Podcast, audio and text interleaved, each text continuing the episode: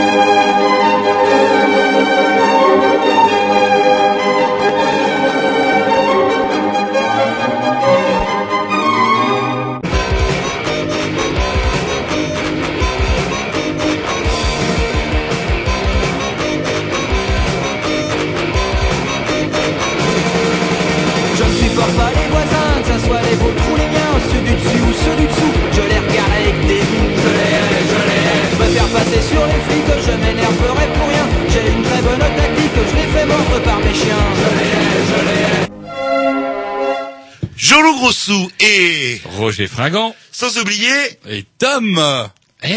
Ah, Tom, ça, vous c'est- vous ouais. étiez pas avec un, un petit gars à vous que vous deviez former, Monsieur Grovitch Grovitch, je crois là. là. Qui, comment, comment ça Grovitch. Grovitch. euh, Ça me dit rien. Bah moi non plus. Et ça fait bizarre parce que avant c'est vrai que Tom et Jerry, Ah, ça ça, la ça, gueule. ça pétait là. Ah mais combien de fois je vous ai dit, vous le regretterez, notre bon vieux Jerry. Vous étiez là, ouais, ouais, vous ne juriez que par Tom. Maintenant, Tom a voulu être technicien en chef. Chef, voilà, Euh, là. voilà, vous êtes chef. Il est et euh, il, il assure même plus. Oui, ça va le faire. Bah, bien sûr, ça va le faire ça. Et c'est vrai que Jerry était discret, euh, bonhomme, qu'on va dire, etc. Mm. Mais d'une efficacité redoutable. Et on peut signaler quand même que nous avons, euh, nous avons en stage euh, aujourd'hui, en, en espèce de casting, euh, Federico. Bonsoir. Bonsoir. Voilà. Voilà, Et- connu euh, de- l'origine de l'Europe de l'Est, euh, Ouais, ouais, ouais, maintenant, voilà. qui a fui la Hongrie. C'est Ouais, pas. ouais, voilà. allons voir un petit peu du côté, euh, tiens, de, euh, bah, de l'Amérique du Sud. Tiens, voir, ça va peut-être changer, euh, peut-être un peu, parce que le slave, euh, comment dirais-je, on en revient. Regardez Sarkozy. Ça vaut pas le tango. Regardez voilà. Sarkozy. Bref, Bref, vous écoutez les Grey News si on est mercredi, vous écoutez les Grey News si on est dimanche l'après-midi, et vous pourrez peut-être un jour écouter les Grey News sur iTunes, n'est-ce pas, Tom? Voilà. Mais ça va- Avec, ça va venir. Non, mais là, par contre, là, Et là, il y a eu les des remarques, c'est très très rare, mais des remarques désagréables, genre à quand les nouvelles émissions? Il y en a une. hein. Deux. Deux en plus. Bah bah ouais. Voilà. Alors. Et ça n'émane pas de la même personne, ça craint. On Ah. n'avait plus que deux auditeurs et ils sont tous les deux mécontents. Mais c'est vrai qu'avant, quand il y avait Tom et Jerry, quand on était désagréables, ça diluait entre les deux. Et là, vous Ah, consommez moi je prends tout, moi c'est pas grave. Ah, vous euh, gobé. Ça coule sur moi comme euh, le beurre. Déjà, vous allez commencer par changer de voiture et virer le siège de votre gosse et puis on, on sera peut-être déjà un peu plus à l'aise. Allez, on s'écoute la liste programmation à... Ah, Tom, Tom. euh, Tom, il Ah. paraît. Alors, je Eh sais ouais. pas s'il a prévu quelque chose. Alors, Oui, bien sûr, Belle Ruche. Ah, avec euh, le tout dernier album. Ah, belle ruche. Ah, dernier album. Ah, ah, ah, mais euh, tout, tout n'est pas beau dans le album. J'espère que vous trouvé Celle-là, le elle est pas mal. Ouais, il, a- il a mis n'importe quoi. Non, mais, les goûts et les couleurs. voilà, mais c'est, je l'ai formé un peu aussi. On voit ça.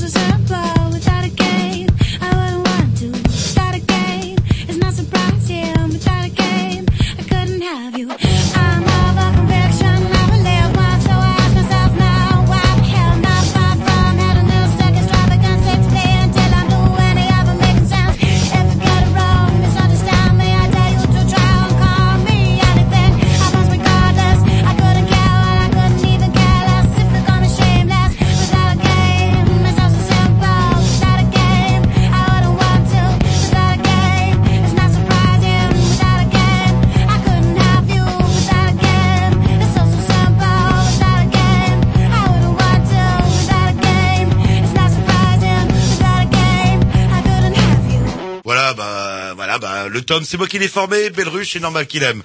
Donc, euh, bah, présentation de l'émission, c'est ce qui est marqué Yes. sur le conducteur extrêmement détaillé à la seconde le, près. le conducteur virtuel. J'ai renoncé à en faire un, j'en faisais un toutes les semaines, et puis Ça on vous rassure de ma gueule, ouais. Ça, non, non, ça vous foutait- quelque non, non, vous part. vous foutiez de ma gueule en disant, vous, de toute façon, personne ne le mais Bon, bah, maintenant, il y en a plus, c'est le chaos le plus total. Présentation d'émission, Euh, disque. y a rien de marqué. Bref, une émission bourrée, bah, comme, comme tous tous, les mercredis depuis bientôt plus de 20 ans, mon bon vieux Jean-Loup. Et 20 ans d'émission bourrée. 21e année, mine de rien, là. Ouais, ouais, ça use. Et je vous assure, on fait pas notre âge. Ah, enfin, Ça dépend, il y en a qui sont extrêmement dépend qui, ça dépend qui. Bref, une émission bourrée puisque nous recevons ce soir par téléphone. Monsieur euh, Eric Ferrec, euh, alors, euh, Ah, alors là, ça, ça va être rigolo parce que qui est monsieur- un homme en colère, d'où le nom de sa fédération Vent de colère. Et pour une fois, on va peut-être aller à contre-vent, contre-courant euh, du discours souvent très écolo établi que nous pouvons avoir, puisque ce monsieur-là et surtout sa fédération, euh, ben, a un discours contre les éoliennes, mais il faut nuancer les éoliennes industrielles, en parlant de maigouille, de passe-droit, etc. Bon, Bref, c'est un anti-éolien. Industriel, c'est pas forcément un anti-écologiste. D'accord. Donc du coup, si ça vous hérisse, parce que c'est vrai que c'est pas toujours le, le discours qu'on peut entendre sur l'antenne de Canal B. C'est pas politiquement correct, c'est vrai de dire que je suis Bah, après, ça dépend de quel côté vous vous placez, parce que le politiquement correct, oui, effectivement, c'est pas politiquement correct du côté écolo, mais ça l'est peut-être d'un autre côté. Non, mais c'est vrai que tout ce qu'on entend sur euh, l'éolien, euh, que ça va euh, résoudre le problème de l'électricité, qu'il n'y aura plus besoin de centrales nucléaires et que ça va même guérir de la peste, euh, c'est séduisant le discours. Mais qu'est-ce qu'il y a derrière le discours? Apparemment, il y a beaucoup, beaucoup de pognon. Voilà. Donc du coup, Monsieur Eric Ferrec, c'est ça. c'est hein ça, ouais. Voilà, va venir nous en parler. Et si vous, vous avez envie, d'ailleurs, on va peut-être généraliser l'affaire. euh, ça serait pas mal d'ailleurs, parce qu'il savait, euh, on s'est quand même aussi aperçu qu'on avait deux techniciens, en avait toujours un qui branlait rien. Donc du coup, ça serait peut-être pas mal qu'on se dirait, plutôt que d'avoir un petit peu cette espèce de dialogue uniquement entre les Grignoux et nos invités, utiliser ce que l'on appelle le Forum, c'est-à-dire que vous êtes en train d'imaginer comme ça, comment ça en- marche en techniquement. direct devant nous une espèce d'émission interactive. plus. C'est génial, ça personne n'y avait Alors, pensé. ça sera pas sûrement. Ouais, c'est vrai que personne. C'est vrai que sur le pensé. site Canal B, il y a, bah, il y a un forum, tout Alors simplement. comment qu'on fait techniquement Eh On ben, écoute les Grignoux Tom, et on n'est pas d'accord avec l'invité des Grignoux, donc qu'est-ce qu'on va faire Eh ben, on va sur le site Canal B, on tape forum et Non, on on pose des clique questions. sur forum, dans- il y a un menu à gauche, forum. Ouais. Là, on arrive sur le, le fameux forum de Canal B. Ah. Euh, je vais bientôt créer euh, le ben, un sujet en fait. Bientôt. Là, tout de suite. Ah, tout de suite. C'est vrai que Jerry, il aurait anticipé les choses, il aurait déjà fait depuis deux jours. Ouais, mais bon, c'est c'était Tom. faut bien Jerry et Jerry et Guingampais maintenant. Tom, il Et- pouvait le faire parce que je faisais le reste. Ah, bah, donc, du Oui, coup, mais vous ça- le faire. Ça se voyait Donc, du coup, vous allez donc créer comment lancer le lancer le sujet, Tom, si j'ai bien compris. Oui. Et si vous n'êtes pas d'accord avec euh, ce que dit l'auditeur, ou si vous voulez euh, réagir, dire, euh, Ou Même si vous êtes d'accord. voilà, vous pouvez bah, intervenir et poser vos questions qu'on transmettra à Monsieur Ferrec euh, à Yes. partir de 20h30 si on est mercredi, à partir de de, bah, ce sera trop tard Oh là, dimanche. ça sera sûrement trop tard pour écrire, mais ce sera peut-être pas trop tard pour écouter. Et donc vos questions, eh ben on les passera, euh, on les posera directement à Monsieur Ferrec. C'est parti. Alors un petit Alors, disque. tiens, de la programmation à Roger. euh, Alors de la ça- musique, on pourrait dire de non appareillé encore. Voilà, la musique de Don Appareil, oh, ça va. C'est un- c'est de la, la, la pop, on va dire, un peu énervée. C'est parti. You hit me once, I hit you back. You gave a kick, I gave a slap. You smashed a plate over my head, then I set fire to our bed. You hit me once, I hit you back. You gave a kick, I gave a slap. You smashed a plate over my head,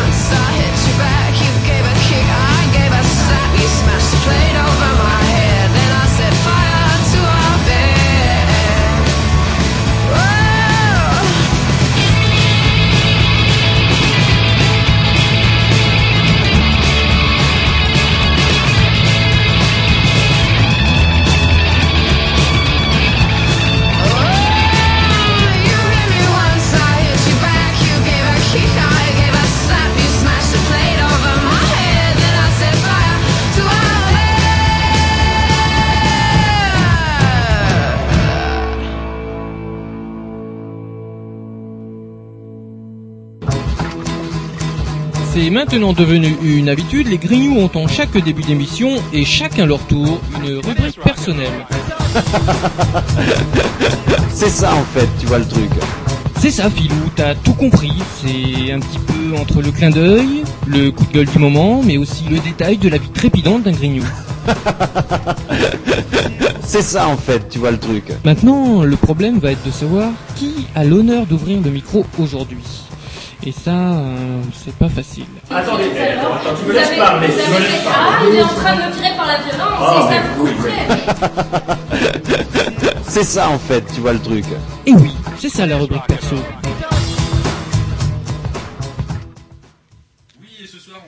On va commencer avec la rubrique à, bah, je sais pas en fait, parce que vraiment, euh, vous m'inspirez pas.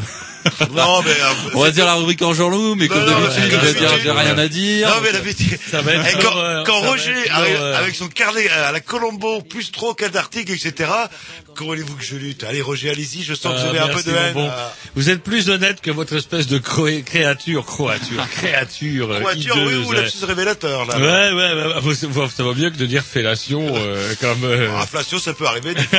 bah, même nous, ça nous mais arrive. non, mais vous savez pourquoi elle a fourché ça Personne n'a osé le dire. C'est parce qu'elle parlait de comment de la boîte des petites culottes de je sais plus quelle marque euh, en française qui Jabi. a fermé. Voilà, Jabi. Et c'est parce qu'on lui parlait euh, de la boîte Jabi, elle, elle a pensé bah, petite culotte, chaud chaud et euh, inflation, fellation, cric Elle était plus à son entretien, elle était déjà. Non, bah ouais. Elle est chaude, la langue, très chaude. la langue, si je peux m'exprimer ainsi, peut fourcher de temps en temps. euh, Ça et sans eh, aucune moi, avis, connotation. une euh, grave. Mais c'est sa manière de parler, une manière de parler aussi, une euh, diction euh, qui fait que, bah, elle a du mal avec les F. Non, Je crois qu'elle a du mal avec les F. Non, non, je crois que non, non, elle est branchée cul, c'est tout, faut le dire. Puis elle a- on peut être ministre de la Justice et branchée cul. D'ailleurs, elle est même plus ministre de la Justice. Bah, euh, je veux dire, c'est quand même une des dernières vierges qu'on a. C'est une des seules Oui, personnes que je connaisse fait. qui a fait un enfant son, qui Sans père. père, sans Et père. C'est peut-être, eh, c'est peut-être le nouveau Messie, hein, peut-être. Eh, que, allez savoir. bah, que les Juifs attendent depuis est- des millénaires. là, On n'est pas sorti. qui, qui sait Allez, Roger, Allez, tiens, quelque votre chose d'ab- on annonce souvent des morts à Canal B, bah ouais, c'est l'âge qui veut ça. Mais il serait bien aussi d'annoncer des misères, des, pas des misères, des, euh, des naissances, puisque je vous avais dit au printemps dernier que le journal, comment, Ciné Hebdo avait disparu, euh, victime de, comment dirais-je, d'un manque de lecteurs, on va dire. Non, bah, manque de lecteurs, peut-être parce qu'ils avaient peut-être pas su non plus, euh, comment dirais-je, titiller la fibre euh, euh, lectrice des, des, des gens capables encore d'acheter un journal. Bref, maintenant voilà que surgit La Mèche. La Mèche, le numéro 1 est sorti le vendredi 10 septembre 2010. Qu'est-ce que vous voyez pas pour un abonnement gratuit Non, rien. C'est euh, comment dirais-je Alors, ce qui est rigolo et agréable là-dedans, c'est qu'on retrouve eh ben des tas de dessinateurs, des, des gens comme Mix et Remix, des gens comme Myrick, des gens comme euh, oh des, des gens plus vieux d'ailleurs, comme Casa par exemple. Hergé Non, Hergé est mort. Euh, Franquin Et bah déjà, on retrouve plein plein de vieux dessinateurs de presse ou plus jeunes en tout cas que qu'on- que j'aime bien, et tout un tas d'articles dans le même état d'esprit que euh, Ciné Hebdo, mais quelque part, eh ben allez savoir si c'est l'effet jeunesse ou je ne sais pas quoi, mais en tout cas, je trouve que la mèche est encore bien mieux branlée que euh, Ciné Hebdo, et au, sur le fond. Allez, c'est pas encore le canard enchaîné, il faut pas. Et puis, est-ce qu'ils ont envie d'être le canard enchaîné? J'en sais rien. Mais euh, comment dirais-je euh, En tout cas, euh, des articles rigolos, traités sur un ton quelque part peut-être un petit peu différent de Ciné Hebdo. Tout ça, c'est très bien. Regardez le dessin de. Oh, il est magnifique. Regardez, occupation illégale de terrain, expulsons-les. Un superbe dessin de presse de Décressac, un monsieur que je ne connaissais pas vraiment. Et on voit le Sarko, comment dirais-je, avec un couteau, la vieille Carla dans une caravane, Hortefeux déguisé en gitan et Besson. Et ils sont là dans la cour de la caravane avec un, dans la cour de l'Élysée, pardon, devant leur vilaine roulotte. Et expulsons-les. Enfin, voilà, très drôle. Quelque chose de, de très très bien. Ça s'appelle La Mèche. Il y a déjà trois numéros de sortie. Vous le trouverez chez tous vos kiosquiers habituels, si tant est que vous achetiez encore un un et que vous ne vous contentiez pas. là. Ouais, c'est de la pub. Il le mérite bien parce qu'attendez, c'est un journal. La semaine prochaine, je vais parler du Nouvel Observateur parce que j'ai le droit à Bah. deux ans d'abonnement gratuit. Non, euh, si non, la mèche, j'aurais pas d'abonnement gratuit Comment parce que j'ai grand plaisir à l'acheter parce que bah il faut aider aussi les, les, les gens qui ont envie de s'exprimer et ça serait bien aussi que nos contemporains ne se contentent pas de la merde qu'on leur distribue mais gratuitement euh, tous les jours devant leur métro ou leur station de bus euh, quotidienne, bah allez, il faut mettre ah oh, c'est cher, qu'est-ce qu'il combien il faut mettre? 15 2 euros. euros, 2 Ah. euros chaque semaine Et, dans la euh, mèche. La forêt amazonienne qui disparaît pour que euh, ces dessinateurs Oh, puissent vu la durée de vie du journal comme la mèche, je peux vous assurer que comment là, Oui, c'est pas eux qui sont responsables de la disparition de la forêt amazonienne. Oui, mais deux trois hectares. Certainement moins que. Métro, Métro qui lui ne risque pas de disparaître puisqu'il fonctionne uniquement sur la pub. Bref, dans la mèche, tiens, bah, une petite nouvelle de la mèche, euh, et ça sera ma nouvelle de la semaine. Selon la CNIL, le fichier national des empreintes génétiques compte désormais près de 1 260 000 euh, profils ADN. Voilà quelque chose qui progresse. C'est rassurant.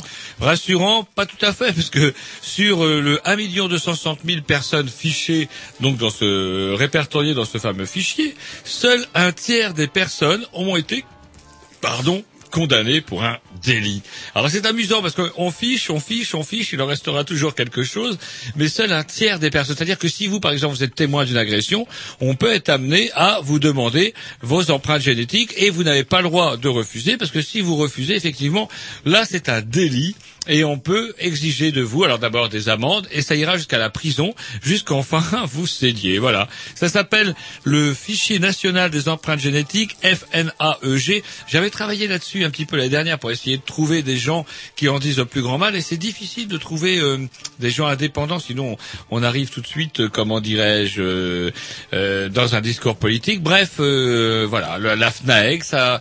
On recense tout le monde, recenser, recenser, il restera toujours quelque chose. La mèche, 2 euros tous les vendredis, il faut l'acheter. Et moi, je voulais vous parler de Femmes Actuelles, euh, parce que mon ami a demandé si tu pouvais parler de Femmes Actuelles. J'ai le droit à un an d'abonnement gratuit. eh, vous avez envie de changer de sexe? Non, non, mais c'est juste pour avoir la paix des ménages, c'est tout. Le, le dossier de Femmes Actuelles, justement, sur les nouveaux brushings, est Vous absolument l'avez pas lu. hallucinant. Là, Dans Femme Actuelle, on parle pas des brushings. Ben, Dans Femme de- Actuelle, on parle de recettes de cuisine, de ménopause. Et si vous aviez déjà ouvert à Femme Actuelle, vous sauriez qu'on parle beaucoup plus de, méno- de problèmes liés à la ménopause que de brushing. Et Désolé. apparemment, vous des- Et des- de tricot. beaucoup plus au courant euh, que moi, en fait. Là. Je lis des journaux, Jean-Loup. oui, Femmes Actuelles. Autre chose à rajouter? Non, un Non. petit dix de la programmation à Jean-Loup qu'on entendra peut-être si Dieu fasse qu'on ait enfin un petit peu de retour dans cette putain de radio. Voilà, un truc un petit peu trop mélodique pour vos oreilles, Roger, mais on en parlera dans 15 jours. Oh. euh, La mèche, 2 euros tous les vendredis. voilà, avec un nom, euh, j'ai toujours du mal. Solid Psych- Enfin, c'est un truc comme ça, quoi. C'est bien.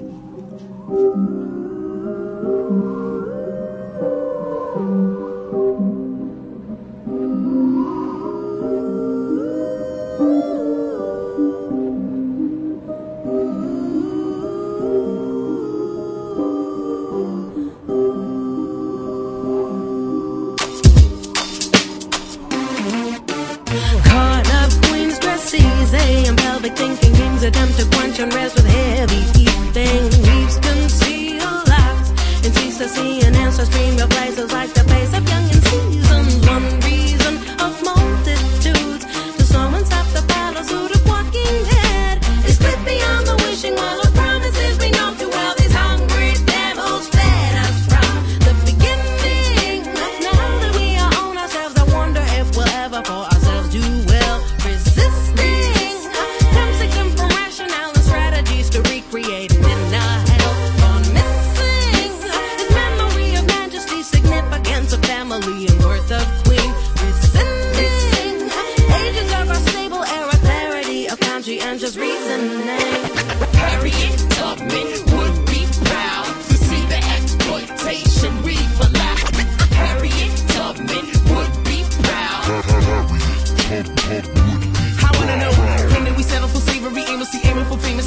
and Andy, shamelessly tapping and telling, showing, telling our folks taking abuse, but now in the boat to hop in the wagon, the bus and the bragging about a belief in affirmative action. I thought to never happen after certain people started rapping about stopping the violence. Oh, oh, oh, oh, hey. Don't it seem as if we waited long enough for change, praying for the oppressed God to reign over us as a crutch, such as when you know the world trusts whatever you tell them on television in repetition, depicting a bottom with them the chicken. nope. Get a better meaning for the word dope. And when it comes for the time when you people demise, but you keep it the lies you broke got me, that's unstoppably. But in the meantime, you gon' copy these lowest common denominator propagators. Harriet Tubman would be proud to see the exploitation we've allowed. Harriet Tubman would be proud. Harriet Tubman would be proud. Harriet Tubman would be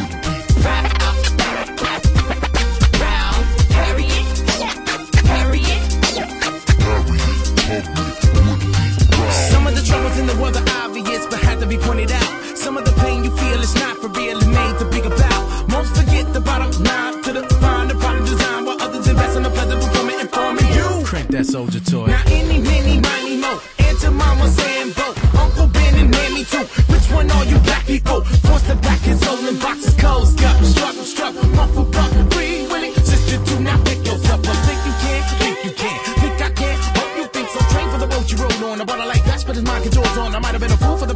drums. But right now, we got back to move on. Left. Right. Past wherever you now see. Negligent of a new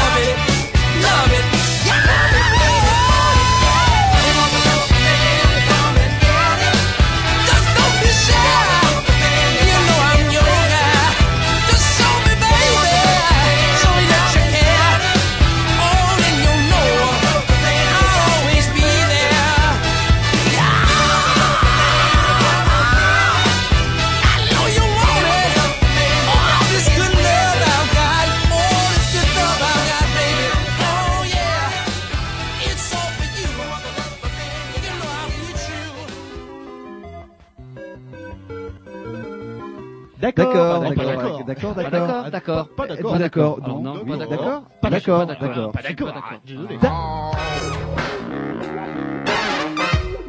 C'est la rubrique Attention, pas d'accord. Allô, allô? Oui. Oui, vous nous entendez bien? Oui, c'est pas mal. eh ben, bonsoir, vous êtes monsieur Ferrec, euh, vous êtes vice-président de la fédération Vente Colère, si je dis pas de bêtises. Tout à fait. Et donc, euh, bah, vent de colère, parce que apparemment, comme je vous disais au téléphone la semaine dernière, vous êtes plutôt un homme en colère, euh, et justement par rapport à tout ce qui concerne l'éolien industriel. Tout à fait. Alors, donc, euh, pour préciser les choses, euh, ce qu'on peut dire, si vous êtes euh, contre l'éolien industriel, vous n'êtes pas forcément anti-écologiste. Ah non, vraiment pas, vraiment pas, au contraire. Euh, moi, personnellement, tout ce que je peux dire, c'est que par exemple, chez moi, je me chauffe au bois, euh, J'ai une vision de l'écologie qui, d'abord, l'éolien pour moi n'est pas le symbole de l'écologie. Le symbole, c'est un symbole d'argent et c'est un symbole d'industrie. L'écologie commence bien ordonnée par soi-même. Donc j'ai un rythme de vie qui est écologique. J'ai fait le choix de me retirer dans une campagne, vis écologiquement. Euh, j'ai le chauffage qui essaie de polluer le moins, à savoir donc le bois. Euh, après le bois, j'ai l'aérothermie, euh, l'aérothermie, et pour terminer en point, j'ai le gaz. C'est-à-dire les paroles, les trois sources euh, les moins émettrices de CO2, je dirais, euh, au niveau des pollutions. Mais alors, Jean-Loup, Jean-Loup vous a un petit peu comment pris à hop, euh, j'allais dire à rebrousse-poil, non, euh, comment dirais-je, mais on a quand même coutume, euh, comment avant de se lancer dans le vif du débat, est-ce que euh, bah, vous pourriez, bah, par exemple, vous présenter et puis présenter justement vo- votre votre association euh, Vent de colère? Euh, tout à fait, oui. Donc moi, je m'appelle Monsieur Ferrec, Eric. Je réside à Langonette, dans le centre-Bretagne, euh, à l'intersection des trois départements bretons que sont les Côtes d'Armor, le Finistère et le Morbihan. D'accord. Donc, euh, je milite dans le, contre l'éolien depuis maintenant 2002, 2003, les années 2002-2003, c'est-à-dire dans les tout débuts, d'après les arrêtés dits arrêtés Cochet, qui ont permis euh, aux producteurs d'électricité euh, d'origine éolienne de revendre l'électricité sur un réseau centralisé en France. Donc de là, nous avons créé un une association sur mon secteur qui s'occupe donc du de la notion de commune, qui est de Langonette, Gourin, qui avait deux parcs à l'origine, Plouray qui avait un parc, et donc je l'ai étendu à ce qu'on appelle la région du pays, euh, étant le pays Cobre, centre-ouest Bretagne, 140 et quelques communes. À partir de là, nous avons adhéré à une fédération nationale qui s'appelle Vente Colère, qui au départ, quand moi je suis arrivé à Vente Colère, nous étions une cinquantaine d'associations, principalement basées dans le dans le région Midi, Languedoc-Roussillon. À ce jour, Vente Colère regroupe 560, un peu plus de 560 associations sur toute la France. Je dis bien 560 associations qui ont toutes Non, euh, Allez-y, non, non, juste un petit, euh, un petit buzz, comme on dit. Allez-y, on vous écoute.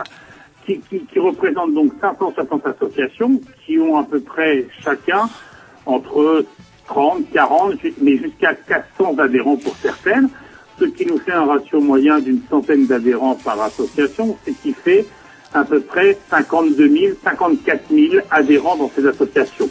Excusez-moi, donc pas rien. Vent de colère, c'est donc c'est pas une association, c'est une fédération. C'est à une fédération ou un collectif. Voilà, C'est une fédération. Fédération. Et donc, motion d'orientation qui a été votée donc lors de la dernière assemblée, parce que nous avons notre assemblée nationale le 9 octobre à Paris. La dernière motion d'orientation de vente colère, je vais vous la lire en direct, c'est bâti sur plusieurs contre-vérités.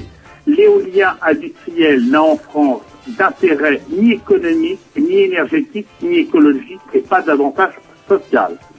C'est pourquoi, compte tenu de ces multiples nuisances, nous nous opposons à tout éolien industriel dont la seule raison est d'être l'enrichissement garanti des promoteurs aux dépens des consommateurs et des contribuables français et au détriment des économies d'énergie, de la recherche et du développement et des autres énergies renouvelables. Ceci, c'est la motion d'orientation de vente colère. Alors, qu'est-ce que vous- être- Excusez-moi, qu'est-ce que vous appelez alors du coup le le, euh, l'éolien industriel alors? Alors l'éolien industriel, c'est l'éolien qui a, euh, c'est l'éolien qui bénéficie donc de faire construire de plus de 50 mètres. Et les machines font plus de 50 mètres. Et non pas l'éolien de proximité qui va être des éoliennes de 12 mètres ou de 15 mètres euh, pour pour alimenter une pompe à eau, pour alimenter. euh, euh, c'est l'éolien euh, tel qu'on voit aujourd'hui, les fameuses éoliennes qui, qui figurent le paysage que vous voyez arriver sur le secteur de Rennes. Euh, c'est pas l'éolienne que vous mettez euh, à l'arrière de votre jardin ou à l'arrière de votre bâtiment, même euh, même industriel, pour sortir de l'eau ou pour produire un peu d'électricité. Nous, c'est les promoteurs éoliens qui sont aujourd'hui à la recherche de terrain pour y mettre des machines dans le seul but de spéculer sur la revente d'électricité. D'accord. Pourtant, l'éolien tel qu'on nous le présente, euh, c'est bien. C'est une solution. C'est ça n'émet pas de CO2, ça produit de l'électricité. En plus, C'est renouvelable C'est renouvelable. En plus, en Bretagne, où il y a pas mal de vent, c'est sûrement très intéressant. Alors, qu'est-ce qui vous énerve en fait là-dedans? Ah, Qu'est-ce qui m'énerve, c'est que moi, à chaque vérité, je cherche toujours une contre-vérité. Donc d'abord, quand j'ai une source d'information, moi je suis bête, mais je vais chercher la contre-source d'information pour me faire un point de vue. Donc quand on vous dit aujourd'hui que par exemple que l'éolien n'émet pas de CO2, d'abord on va expliquer à vos auditeurs qu'est-ce que c'est qu'une éolienne quand même. Oui. Parce que pour, une- pour, pour les gens, ça peut être quelque chose de beau, pour les autres, c'est quelque chose de laid. Mais la réalité, c'est qu'une éolienne aujourd'hui, euh, c'est quand même quelque chose qui pèse entre 250 et 350 tonnes. Une pale d'éolienne pèse en moyenne 9 tonnes en fibre de carbone. Une éolienne est faite à partir d'un mât euh, en acier, où maintenant nous voyons arriver les premiers mâts en béton. Cette machine, à l'intérieur, a un générateur, une turbine, qui est entraînée par la force des pales pour produire de l'électricité au même titre qu'un alternateur ou qu'une dynamo sur un vélo. Alors, dire c'est à peu près le même ration. À partir de là, je voudrais qu'on m'explique à moi, en tant que citoyen lambda, comment on peut faire pour mettre une éolienne qui fait donc 600 mètres cubes, qui, va, sur lequel va dé- déposer 600 mètres cubes de béton. Donc 600 mètres cubes de béton, il faut un socle, où il y aura cami- 80 camions toupies qui vont venir couler. Sur ces 80 camions toupies, on va venir rajouter une éolienne qui va faire 250 à 350 tonnes d'acier.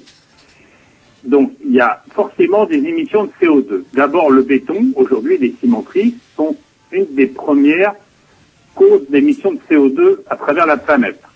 Deuxièmement, les transports sont une des premières causes aussi. Troisièmement, les aciéries pour faire les éoliennes, c'est les hauts fourneaux. Travaillent au charbon, ou travaillent avec euh, d'autres matériaux, productrices de CO2. La production de fibres est, un, non décarbonée, puisque c'est une production qui, qui émet des carbones, et de deux, le carbone, aujourd'hui, on ne sait pas comment le stocker, comment le détruire et comment le recycler. Donc, effectivement, elle ne va pas consommer de CO2, la machine proprement dit, pendant sa phase d'exploitation. Mais elle aura consommé du CO2 pendant sa phase de fabrication, pendant sa phase d'installation, pendant sa phase de transport et pendant sa phase de démolition. Maintenant, Si démolition il y a, sans compter que dans sa démolition, on se retrouve avec X tonnes de produits qui Ça, sont on comprend bien qu'effectivement, dès qu'à partir du moment où une activité humaine se développe, euh, le, le zéro carbone, ça n'existe pas. Qu'on construise euh, une, une centrale de géothermie ou n'importe quoi, à partir du moment où, euh, de toute façon, on a des besoins assez énormes en termes d'énergie, dès qu'on commence à fabriquer quelque chose, on va utiliser du carbone. Donc, euh, est-ce que cet argument-là, on peut pas le mettre, on peut pas l'utiliser, bah aussi pour les centrales nucléaires, par exemple, pour les centrales nucléaires aussi, il y a du béton, il y a de l'acier, Les a... dans, dans le, dans le nucléaire, les externalités sont rentrées. On ne dit jamais qu'une centrale nucléaire n'émet pas de CO2. Elle a ses externalités qui vont produire du CO2 et sur lequel il rentre. Parce qu'à partir du moment, même quand on construit sa propre maison, on, on- ma- malheureusement, euh, on a on a une taxe carbone, on a une empreinte carbone, notre façon de vivre, notre façon de voyager, etc. Tout à fait. Sauf, attention, sauf que vous pouvez avoir des, des, des empreintes carbone zéro. Le gars qui va faire sa maison avec des planches euh, va, n'aura pas certainement la même incidence que le gars qui va la faire en béton ou en fibre de carbone. Dans les matériaux, on va retrouver des empreintes carbone différentes. Hmm, très bien. Alors, par contre, on, alors on va dire, ok. Alors, on va revenir sur autre chose. Fait. Euh, donc, on- je vous ai expliqué une éolienne. Une éolienne, aujourd'hui, le, le- une éolienne standard en 2010, pâle, mât et socle, ça pèse 1500 tonnes. C'est pas rien. Oui, ça fait quelques baleines euh, mine- euh, mises euh, les unes sur les voulez- autres. Pourquoi vous voulez empiler les baleines C'est vrai d'abord, parce que ça va les tâcher. Alors donc, ça pèse lourd. Alors, ça, ça, ça c'est une chose. Mais, donc, ça, c'est l'éolien. Ensuite, vous avez parlé de quelque chose qui m'a, qui m'a intéressé deux minutes avant. Vous avez comparé la géothermie à l'éolien. Alors ça, c'est une chose qu'il faut expliquer aux gens, parce que le premier des ratios, déjà, c'est que les gens ne connaissent pas forcément l'électricité. Alors, bon, je ne vais pas être méchant. L'électricité est une énergie transformée, parce qu'on se sert d'une énergie première pour la transformer, pour la faire une deuxième. Donc on prend ou du gaz, ou du charbon, Hmm. ou de l'uranium pour le nucléaire, ou, ou- ou de la lignite, ou du bois, si vous voulez, ou de la turbine, de l'eau, pour faire de l'électricité. Parce qu'il faut transformer pour faire de l'électricité. Le problème de l'électricité, et c'est son plus grand problème aujourd'hui, c'est que l'électricité est quelque chose qui ne se stocke pas. Bah ouais. Ah bah, c'est là le gros problème de l'éolien. C'est peut-être aussi pour ça que les Belges, comment dirais-je, inondent leurs autoroutes de lumière d'ailleurs. Ouais, tout à fait, ouais. Donc l'é- l'électricité, ça ne se stocke pas. Donc ce qui veut dire que quand ça produit et que quand on n'a pas besoin, ça va en perte parce qu'on ne sait pas la stocker. Et donc des gens comme moi, là c'est personnel, je dis qu'il serait beaucoup plus intéressant aujourd'hui d'aller travailler le stockage ou dans le relevage ou dans, ou dans l'eau avec l'éolien que de le travailler comme il est fait aujourd'hui en France. Et ensuite, l'éolien euh, n'aura pas la même euh, empreinte carbone suivant le pays où il est développé. Alors, c'est-à-dire, oui. Alors, la juste- France, dans le monde, aujourd'hui, 66% de l'électricité produite dans le monde est faite, donc je dirais les deux tiers, on va être honnête, hein, les deux tiers de l'électricité qui sont faites dans le monde aujourd'hui sont faites à partir, je vous pose une question, de l'énergie fossile, c'est-à-dire gaz, fioul, charbon, majorité charbon. Grosse, émettrice de CO2. Que la plus grosse émettrice de CO2 qui existe. Euh, donc 67% exactement, un peu plus de 67, on est à 68%. Aujourd'hui, malgré ce que les gens peuvent entendre, il faut savoir qu'une centrale au charbon se construit toutes les semaines en Chine, que l'Allemagne a un programme pour, je crois c'est 27 ou 29 centrales au charbon, que les États-Unis ont aussi un programme de développement de centrales au charbon, que l'Europe vient de continuer de subventionner les mines de charbon en Europe qui devaient s'éteindre l'année prochaine. C'est-à-dire qu'on subventionne aujourd'hui l'extraction du charbon en Europe. Parce que l'électricité, la première production d'électricité en Europe est encore à partir de charbon. Hmm, D'accord. Ça, c'est une chose qui est adhérente. Alors, ensuite, aller euh, aux, aux énergies fossiles, si vous voulez, on vient opposer à le nucléaire. Parce que l'électricité se compose avec des grosses centrales, avec beaucoup d'électricité, charbon et nucléaire. Le nucléaire représente au niveau mondial que 13,5% de la production d'électricité. Vous voyez donc que c'est tout à fait marginal. Je vous parle au niveau mondial. Hein. L'hydraulique, la grande hydraulique, les grands barrages, représentent, elles, c'est une- par contre l'hydraulique est une euh, production de l'origine renouvelable, représente, elle, quand même 16%. C'est-à-dire qu'il y a plus de production d'électricité à partir des grands barrages dans le monde que de centrales nucléaires. D'accord, oui. Mais par contre, après, pour tout ce qui va être euh, ce qu'on entend aujourd'hui développer, c'est-à-dire le solaire, la biomasse, l'éolien, la géothermie, pour vous donner des chiffres, malgré 30 ans d'exploitation dans l'éolien, l'éolien, en 2008, je vous parle en 2008, un chiffre de 2008, hein, euh, n'aura produit que 1,1% de la production d'électricité mondiale. Mais on Le va, solaire, 0,06%. Mais on va sûrement vous, vous rétorquer en disant, bah, évidemment, si ça produit peu, c'est que c'est pas assez développé. Ben oui, mais le problème, c'est que les pays qui ont fait le choix du développement, euh, du développement de l'éolien, donc allez, on va être gentil, on va pas citer de nom, presque pas, on va juste dire l'Allemagne pour commencer, puisque les gens ont parler de l'Allemagne. De grands donneurs de leçons en termes d'écologie. Euh, je ne sais pas à qui qui donne des leçons, mais en termes, en termes d'émissions de CO2 par tête d'habitant, il fait quand même en moyenne pas loin de une fois et demie la production de CO2 d'un Français. Donc avant de me parler à moi de, de termes d'écologie, il faut savoir qui est capable de me les donner. Les Allemands, contre, les Allemands font dans le carbone, nous en Bretagne on fait dans l'azote. Ouais, donc oui, mais le problème c'est qu'ils font aussi. Donc l'Allemagne, pour vous donner un ordre d'idée, l'Allemagne fait 60% de son électricité à partir de fossiles, c'est-à-dire euh, surtout une très mauvaise limite émetteur de CO2. Les dix plus grosses centrales pollueuses en Europe d'électricité appartiennent à la, il y en a quatre ou cinq qui appartiennent à l'Allemagne. Ils ont des putains de gisements à ciel ouvert qui sont colossaux. Il paraît, ouais. Le nucléaire chez eux représente 23,3% de leur production d'électricité. L'éolien représente 6% de leur production d'électricité malgré 20 000 mégawatts installés. 6%, c'est-à-dire que l'Allemagne va sortir quand même de leur production sachant que l'Allemagne n'est pas autosuffisant et qu'il importe de l'électricité de la France.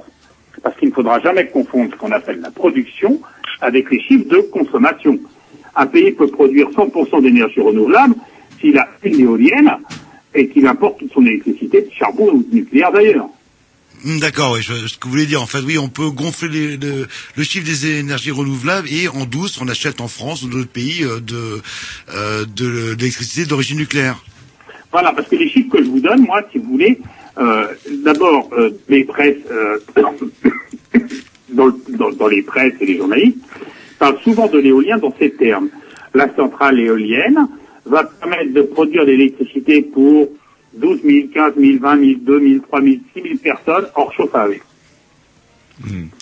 Le problème, c'est que euh, hors chauffage, euh, le budget d'énergie dans une maison représente que 18 ou 19 Ce qui coûte cher, c'est tout ce qui permet de chauffer, de chauffer l'eau et ce genre de choses.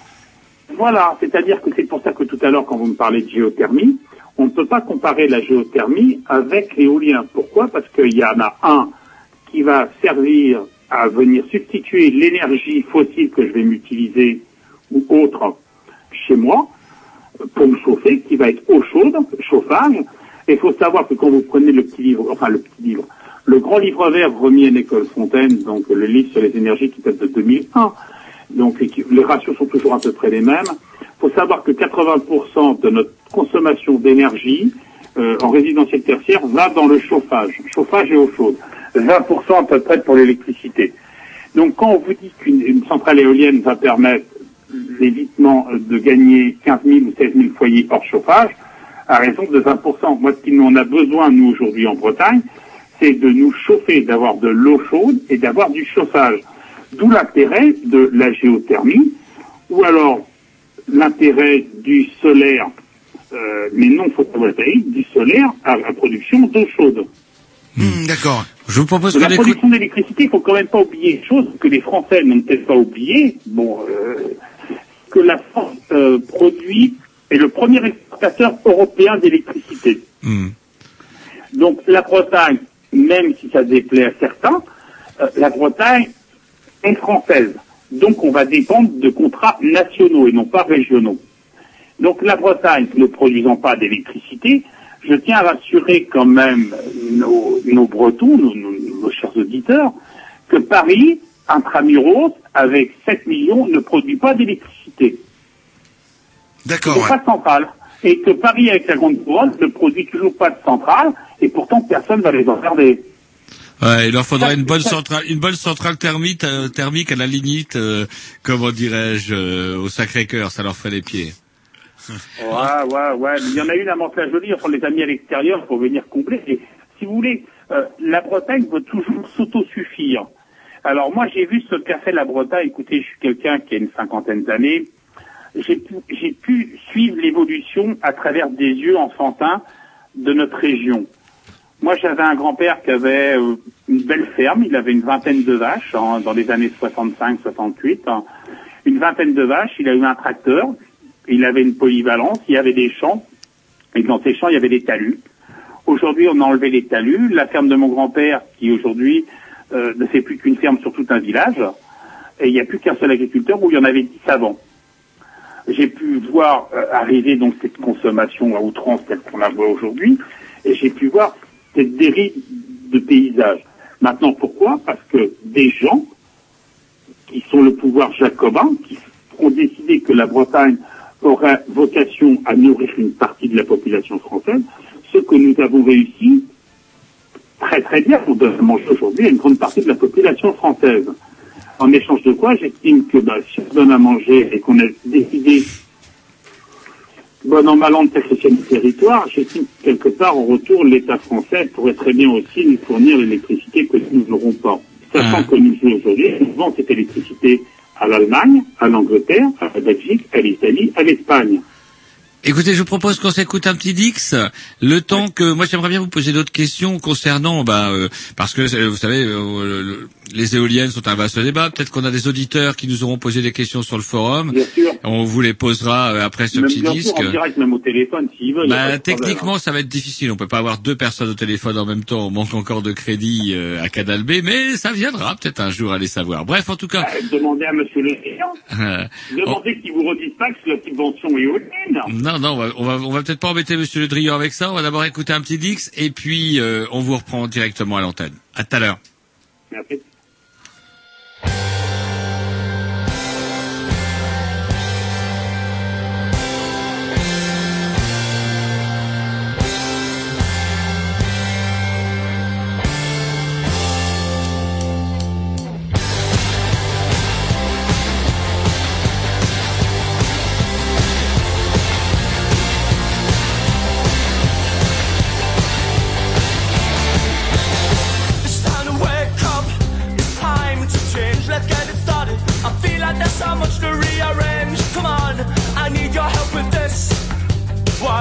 Get it started with the kiss? If memory serves, then why am I still waiting for it to return? My head feels like it's just about to slip.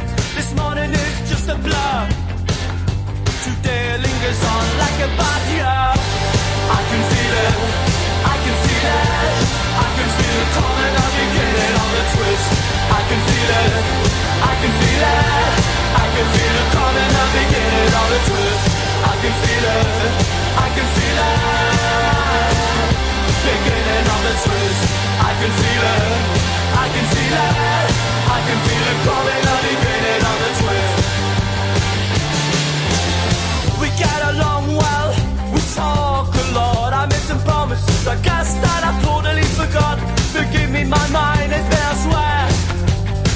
Somebody's it down the stairs. It's not good enough. I thought you knew enough about it, but you still want more. Today I don't feel so ill. If only I could find the time I want to kill. I can feel it. I can feel it. I can feel it coming. I'm beginning of the twist. I can feel it. I can feel it. I can feel it coming. I'm beginning of the twist. I can feel it. I can feel it. Beginning of the twist. I can feel it. I can feel it. I can feel it coming. I'm beginning of the twist.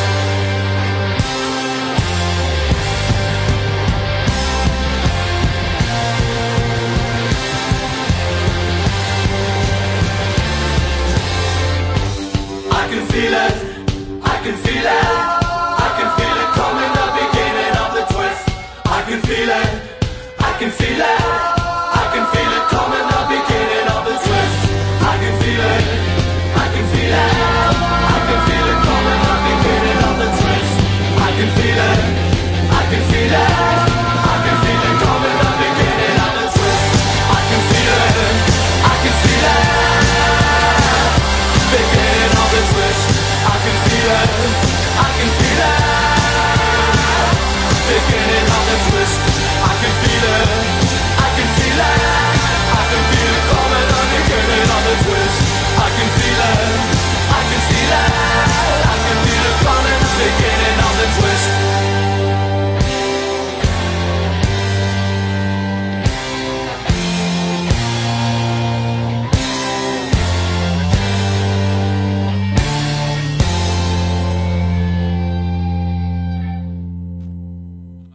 Voilà, après un petit morceau des Courteners, Courteners euh, acryliques euh, que je dois à l'excellent conseil de Monsieur l'Irlandais qui opère sur l'émission, vous savez, l'excellent- la non moins excellente émission Plume et Passo qui reprendra bientôt l'antenne. Bref, nous sommes toujours en, en- au téléphone avec Monsieur Ferrec en, en direct. Et vous écoutez toujours les Grignoux, Monsieur Ferrec, qui est vice-président de l'association Van la Colère.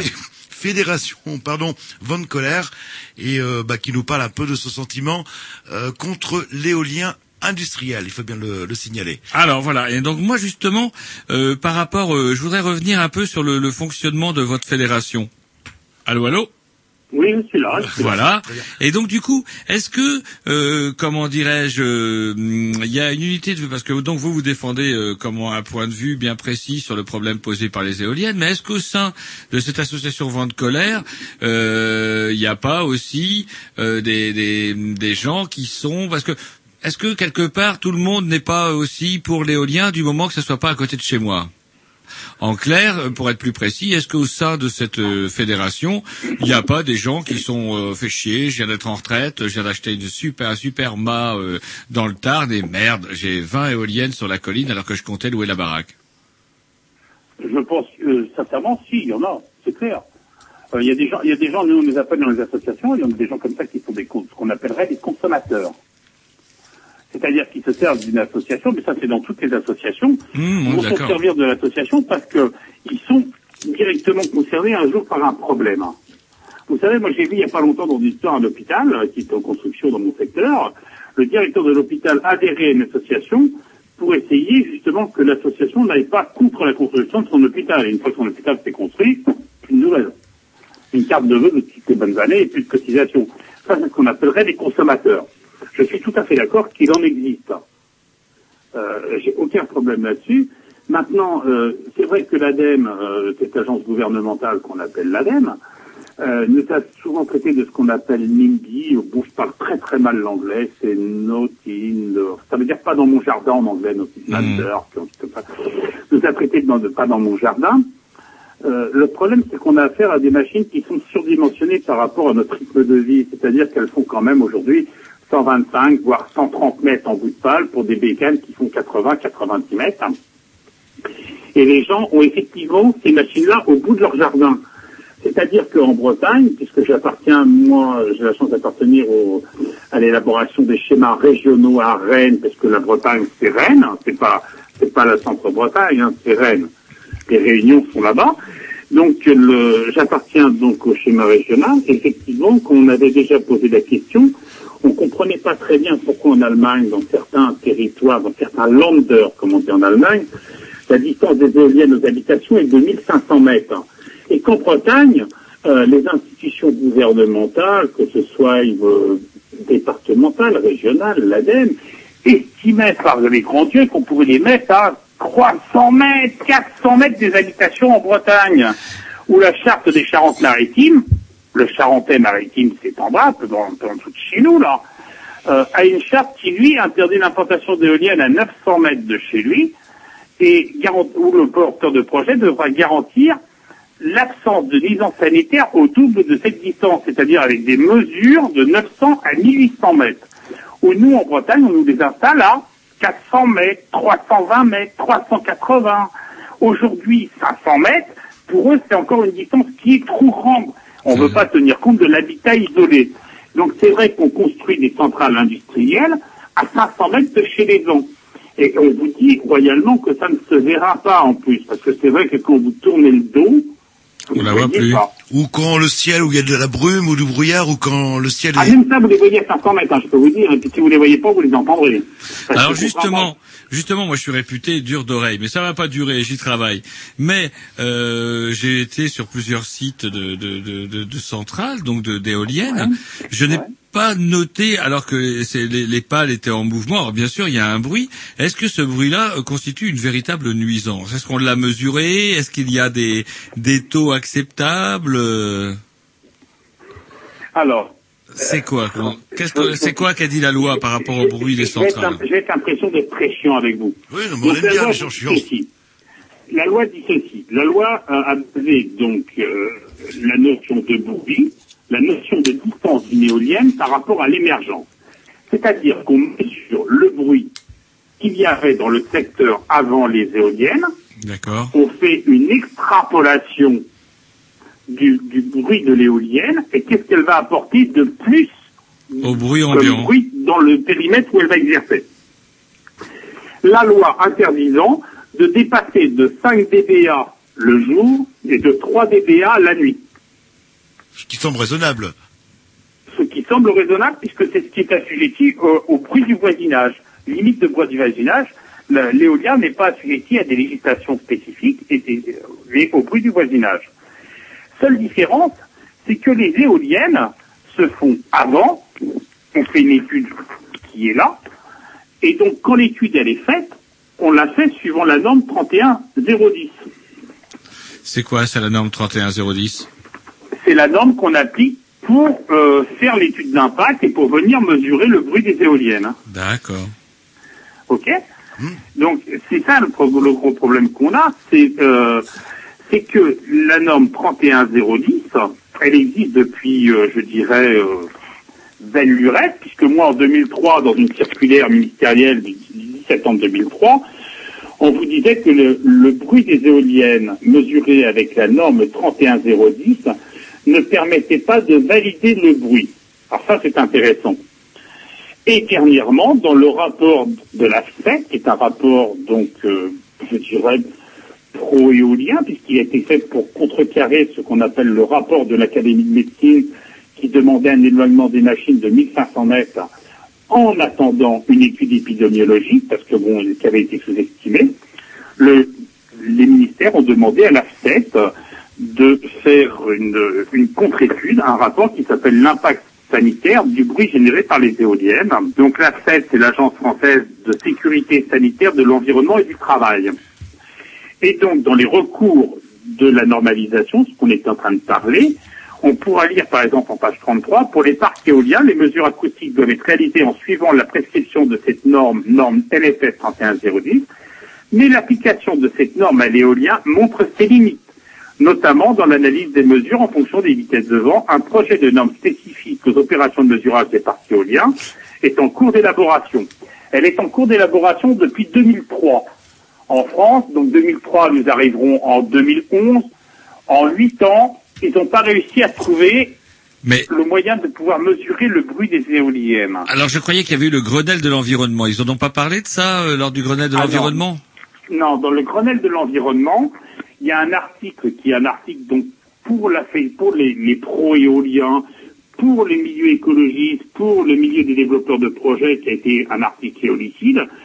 Et cet article reprend donc ceci, c'est que pour la première fois, on a fixé non plus une notion d'émergence, mais une notion de distance, qui pour moi est complètement aberrante. Pourtant, il semblait que les observateurs disaient que du coup, euh, du Grenelle de l'environnement, il était sorti plutôt, euh, ça avait accouché d'une souris et que du coup, l'éolien allait prendre un coup de froid. J'ai devant les yeux euh, un article, une page de West France du mardi 4 mai 2010. Ça nous rajeunit pas, j'ai encore plus de cheveux il y a six mois. Bref, un article sur lequel, un, un article qui titre "Un vent froid souffle sur la loi environnement", avec justement des contraintes supplémentaires pour les, les éoliennes. Oui, tout à fait. On va, on va y mettre deux, contraintes supplémentaires. C'est-à-dire que pour éviter le mitage des paysages, euh, aujourd'hui, on peut mettre une, deux, trois éoliennes.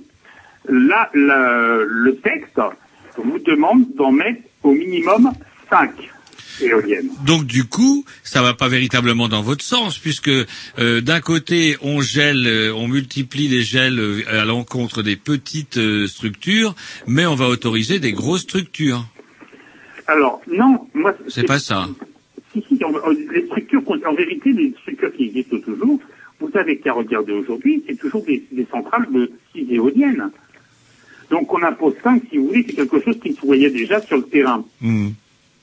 Par contre, ils ont mis en deuxième chose que l'éo- l'é- l'éolienne, la distance entre l'éolienne et la première habitation, prenons en compte la- une habitation isolée, ou une zone destinée à l'habitation, c'est-à-dire sur un PLU ou un POS, si ça sera une zone destinée à une habitation, il ne pourra pas y avoir d'éolienne à moins de 500 mètres de ces maisons, de cette maison.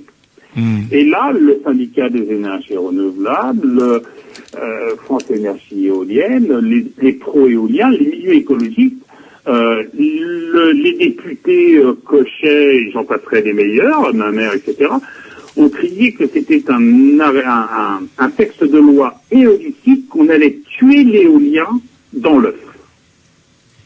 Alors, il faut quand même savoir une chose, c'est que ces gens-là, euh, qui sont pas fréquemment à l'Assemblée, je suis très étonné de quelque chose, parce que quand vous preniez donc le rapport de la fête, je vous dis bien en 500 mètres, hein. donc euh, pour- l'instant on, on avait élaboré des chartes dans en Bretagne, Et la charte mettait une distance de 500 mètres d'un hameau quelque chose de groupé, mais ne prenait pas en compte l'habitat isolé. Aujourd'hui, le Grenade doit prendre en compte l'habitat isolé parce que je ne vois pas pourquoi le Français qui est en habitat isolé devrait avoir moins de respect qu'une personne qui est en habitat groupé. Enfin, pour moi, c'est une notion logique. Euh, le gars qui vit tout seul n'a pas à supporter non plus ce qu'il qu'il n'a pas envie si la loi le lui autorise. Enfin, pour moi, c'est une vision.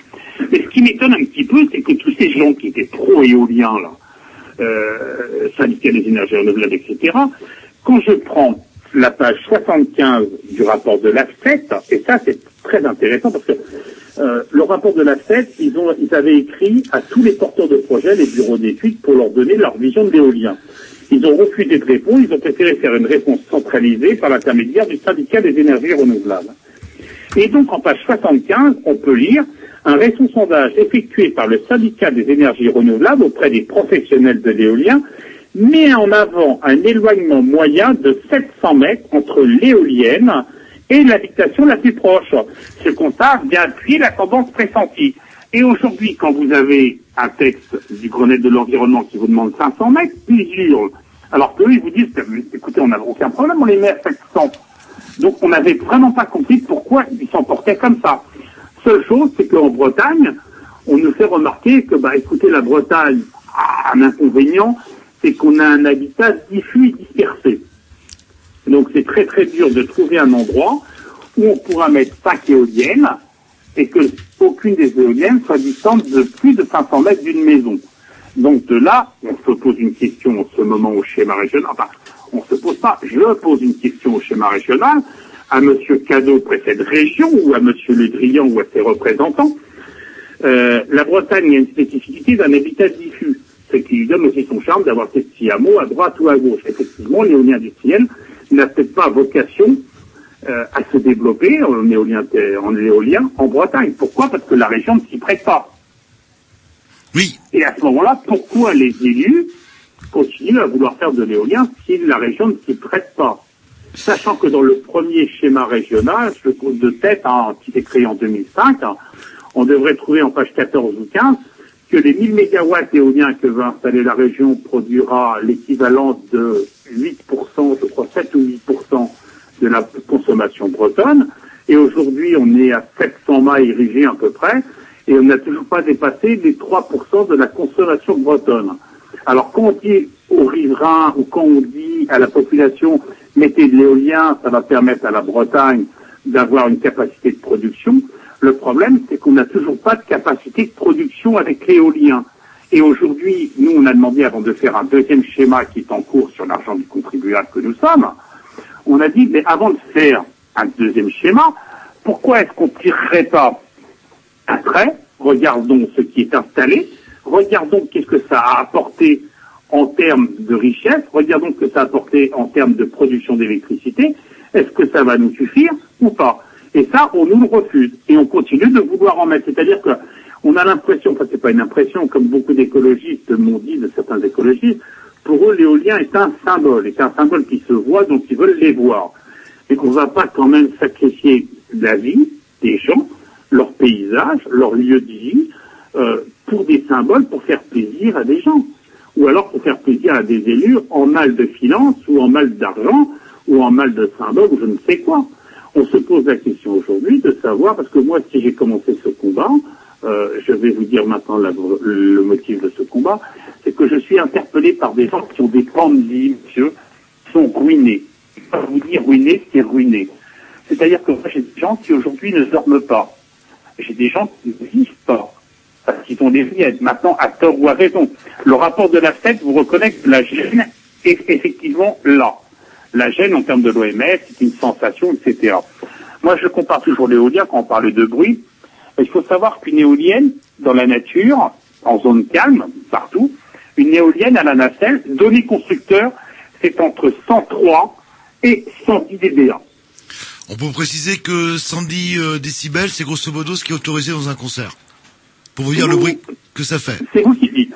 Hein, moi, donc, 100 c'est 103, 110 décibels, entre 103 et 110 décibels. Par exemple, la Emercon euh, E72 doit faire euh, 103 dBA de, de tête, plus ou moins 1 en, en ratio, données constructeur. Je dis bien données constructeur non vérifiées.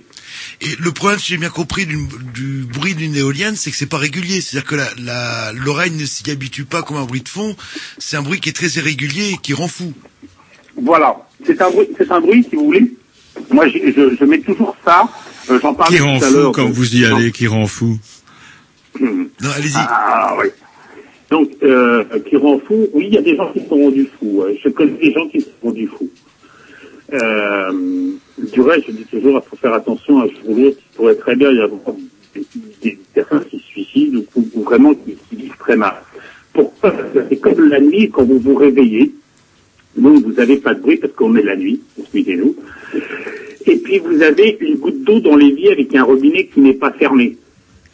Et puis de là, vous écoutez la goutte d'eau et puis vous n'arrivez plus à vous endormir parce que vous vous concentrez indirectement sur cette goutte d'eau. Et ben l'éolienne, quand vous vous réveillez la nuit, la première chose que font les gens, c'est d'écouter pour savoir s'ils l'entendent. Mais quand ils l'entendent, ils ne peuvent pas se rendormir. Parce qu'effectivement, on les entend. Puisque euh, la, notion de propagation de bruit dans, dans la nuit, c'est qu'une éolienne à 5, 600, 700, 800, on a même eu des, émergences non réglementaires à plus de 2 km suivant certains configurations de parcs dans des vallées ou etc. Je connais des secteurs comme Châteaulin où les gens ne vivent pas. Je connais des secteurs où les gens vont dormir chez les voisins une à deux fois par semaine pour pouvoir avoir des nuits de repos. C'est ça l'éolien. Et ensuite, les gens ont une drôle d'impression, enfin c'est même pas une impression, c'est une réalité. Et ça, c'est une, vision qui est un peu dure c'est que les gens se disent euh, aussi, parce que bon, il y a eu quand même des procès, euh, Rennes a confirmé ses procès, puisqu'il y en a aussi sur la Bretagne. Donc les gens voient y arriver quelque chose qui les empêche de dormir, qui sont devant eux, mais qui sont perpétuellement en mouvement. Parce que j'ai des écologistes qui nous disent toujours, les bons écolos, le bon vert qui se promène avec un bon Volkswagen, euh, avec nos non merci, toute une parodie de, de- derrière. Non, mais ça, je Vous aimez dire, pas, vous aimez pas les verts. euh, Non, surtout pas quand ils sont dans les villes et qu'ils savent pas qu'une vache fait des cornes. Ça, ça m'a fait rire dernièrement. Ils étaient persuadés qu'il y avait que les taureaux qui avaient des cornes. Et je vous assure que c'est pas une blague.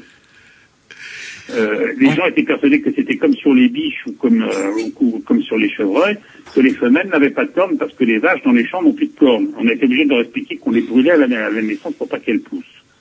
Et ça, c'est le bon écolo, hein. Il est dans les villes, celui-là. Oui, Il va vous expliquer comment sauver la planète. L'écolo des villes, oui, qu'on appelle aussi le bobo quelque part, et qui va vous vous donner.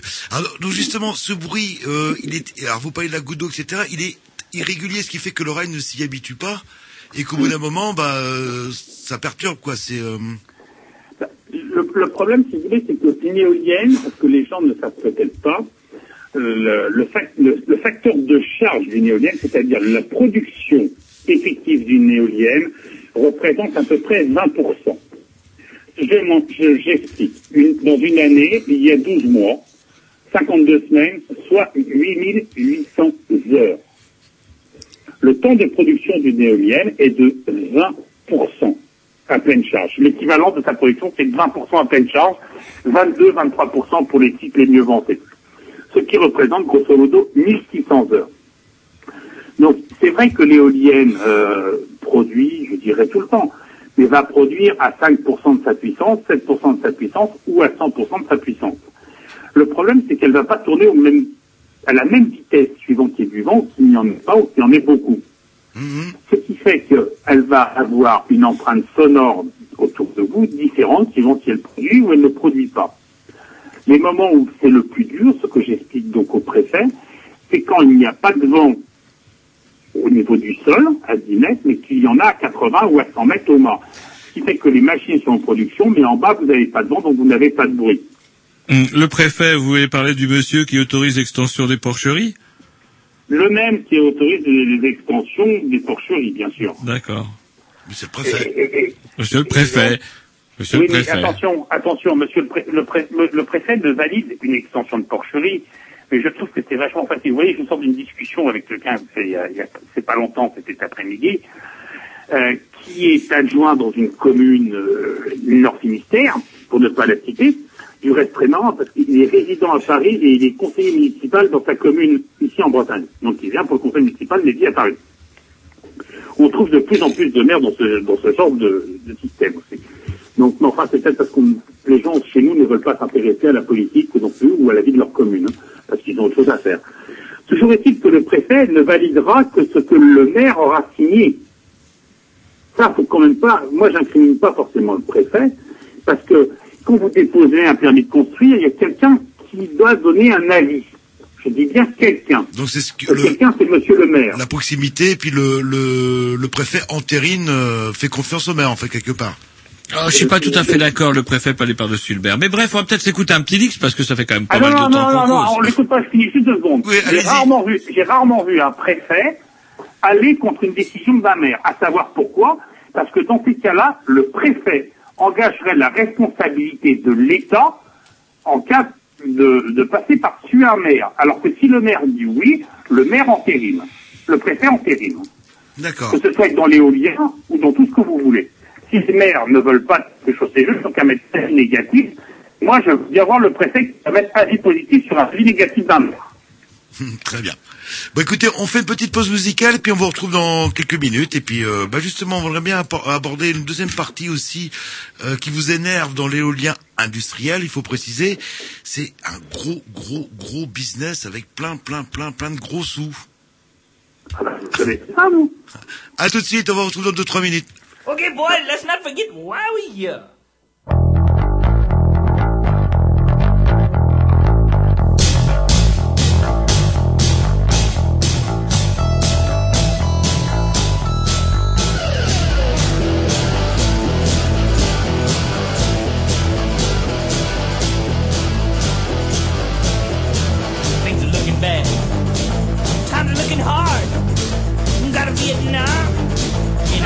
Backyard.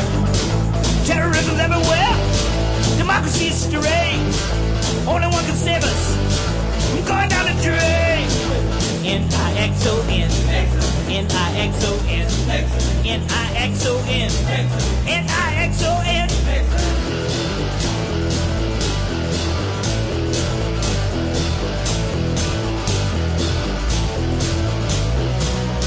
Rich Nixon.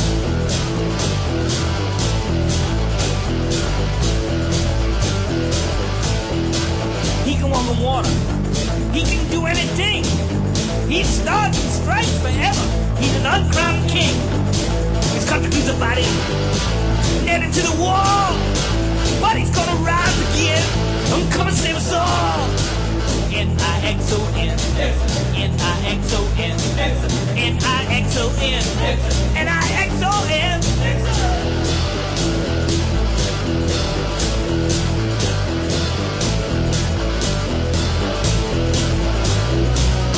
Rich Nixon.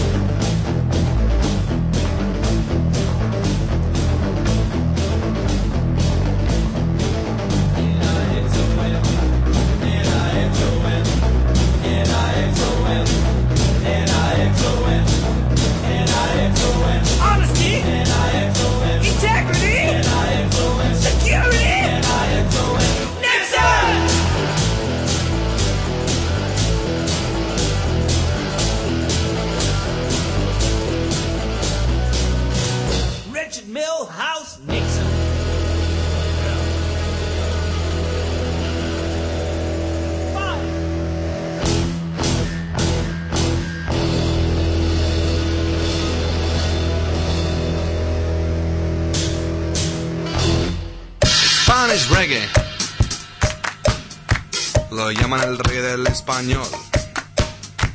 Spanish reggae. Lo llaman el reggae del español. Spanish reggae. Lo llaman el reggae del español.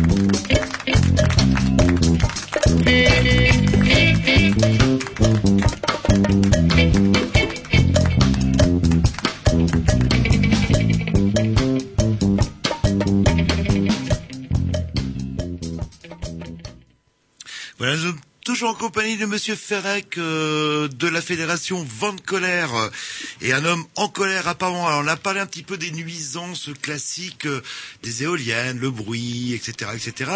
Par contre, il y a une deuxième chose qui vous énerve aussi, si j'ai bien compris, c'est un gros business tout ça en fait. Il y a énormément d'argent qui coule là-dedans pour une rentabilité qui est pas forcément exceptionnelle. Alors, la rentabilité, déjà, n'est pas exceptionnelle, mais enfin, de toute façon, ouais, c'est un super business, puisque de toute façon, euh, pour une fois, bon, on, on va être gentil, quoi. Euh, vous savez, ce qui s'intéresse, quand il y a du business à faire, les premiers à vouloir s'intéresser au business, c'est toujours les gens qui n'ont pas forcément une bonne presse. hein. À savoir les milieux financiers, ou, ou là où on peut sortir Et du notez, ils ont tout fait pour pas avoir vraiment une bonne presse. Ah, bah, il en fait cette partie alors. Mais enfin, on va parler, on va, le paysan reste pour moi, si vous voulez, euh, tout petit dans cette dans son approche de l'éolien. Parce que le paysan, en vérité, l'agriculteur, l'agriculteur modèle, qui veut, qui veut aider son pays, qui veut aider sa planète, hein, accepte l'éolien moyennant un loyer qui va de 4 000 à 10 000 euros suivant les secteurs. Ça par dépend. et par machine. Ah ouais, ça dépend. J'ai un article devant les yeux, là, extrait du Canard enchaîné, hors série sur les profiteurs du business écolo, parce que c'est c'est plus là-dessus qu'on voulait euh, euh, débattre avec vous, à savoir qu'effectivement derrière, euh, comment dirais-je, les, Les bons sentiments. les bons sentiments, en tout cas les, les, les bonnes idées, ou euh, enfin après on peut en débattre. Moi, je suis pas trop technicien pour savoir si les éoliennes euh, sont effectivement ouais, non, invivables ou pas, mais en tout cas il y a du pognon. Alors quand vous parlez de, je lisais ça à Jean-Loup, c'est assez impressionnant. Par exemple, si j'étais agriculteur et que mes terres agri plutôt que de cultiver euh, comment mes terres, encore ça faut voir, je peux encore cultiver en dessous. euh, comment dirais-je, ça me rapporte 2000 euros par mégawatt cette affaire-là quand même. Ah, ouais, enfin même plus que ça, on sait même pas par mes ouais, on va travailler en machine. D'après eux, ils disent 2000 euros par mégawatt installé selon le syndicat des énergies renouvelables. Les Ouais, éoliennes ouais, en ça- France ayant en général une puissance de 2 mégawatts, une seule rapporte donc 4000 euros, un parc de 5, 20 000. Une somme importante pour un paysan. Ouais, à part, à part que bon, euh, je dirais que c'est une façon, je dirais, de, de jeter un pavé dans la mare, bon, du canard enchaîné, bon, qu'on connaît bien quand même, quoi. Euh, mais ce qui est intéressant pour moi, si vous voulez, c'est que d'abord, c'est pas un paysan, c'est un propriétaire terrien. À savoir, je m'entends. Vous avez un propriétaire terrien qui peut louer ses terres à un agriculteur. Oui. Mais pourtant, pour l'éolien, ça sera quand même le propriétaire qui va aussi louer euh, son terrain à l'éolienne. Ah bah oui, c'est clair, c'est pas le locataire qui va qui va pouvoir Voilà, installer des. parce que le locataire touche aussi, justement. C'est ça qui est bien dans l'éolien. C'est parce que vous avez un bail pour un propriétaire qui permet de louer un terrain à un agriculteur, ce que vous avez tout à fait le droit, Ouais. on est d'accord. Et quand il y a une éolienne, on accepte de démembrer le bail pour le sous-louer, pour mettre une éolienne à l'agriculteur qui a déjà la location du terrain. Ça, c'est une première en France. C'est-à-dire que c'est apparenté à de la sous-location. Le terrain est loué une fois, reloué une deuxième fois. Dans Et ces qui cas-là, touche- le qui touche le pognon, alors. Qui touche le Il y a pognon 5 000 euros, ça sera 3 000 pour le propriétaire et 2 000 pour le locataire. Yes. Là, c'est marrant. Parce qu'on accepte aujourd'hui la sous-location. Parce que si on devait, parce que ces terrains, vous savez comme moi que vous avez entendu parler de subventions européennes. Mmh.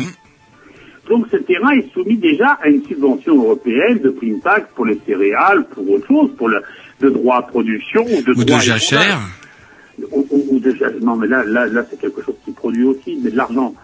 Et donc à partir de ce moment-là, si vous mettez une éolienne dessus, la surface, l'empreinte de l'éolienne n'est plus productrice. Donc le, le- le locataire n'est pas d'accord à signer si il ne touche pas d'argent. Donc vous avez un propriétaire qui touche deux tiers et normalement un locataire qui touche un tiers. Mais alors, par contre, moi, ce que je comprends pas, ça coûte quand même euh, assez cher à la compagnie, je sais pas comment ça fonctionne, qui gère les éoliennes. Pourquoi ils s'achètent pas des terres agricoles, euh, tout simplement? Ça vaut, ça vaut rien, une terre agricole. Oui, pourquoi il ne faut pourquoi il les loue et pour des baux de 20 ans? 20 ans, c'est la durée de vie de... 20 ans, vous êtes gentil. Moi j'ai des baux qui ont été signés pour 99 ans, ce qu'on appelle la amphithéotique. C'est vrai?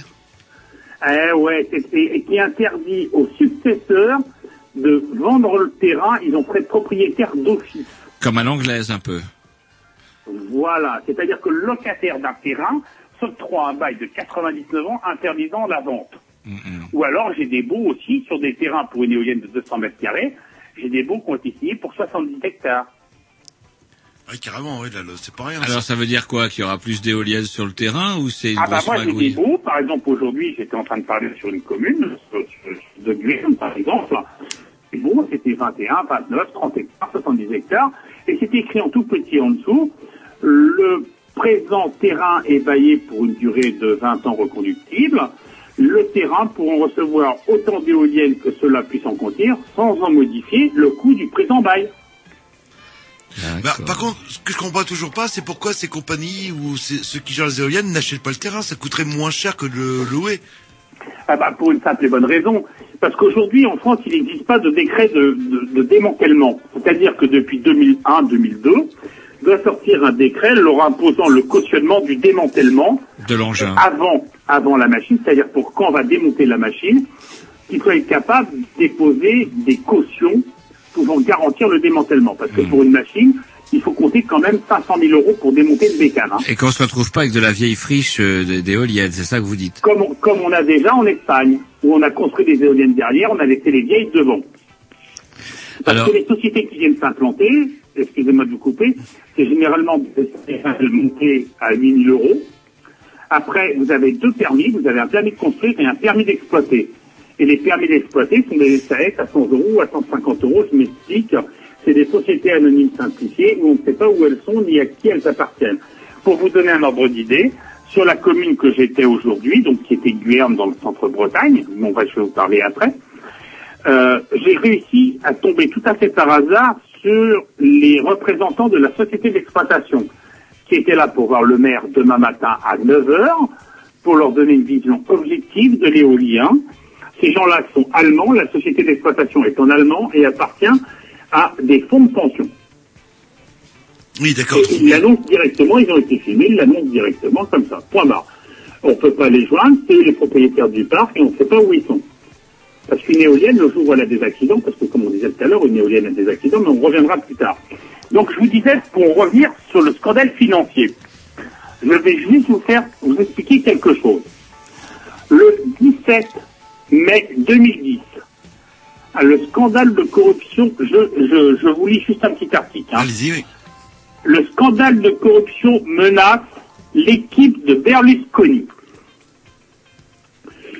Donc, le ministre du Développement économique, Claudio Scajoa, dont le bel appartement vu sur le Colisée a été payé avec des fonds d'origine douteuse, a dû se démettre.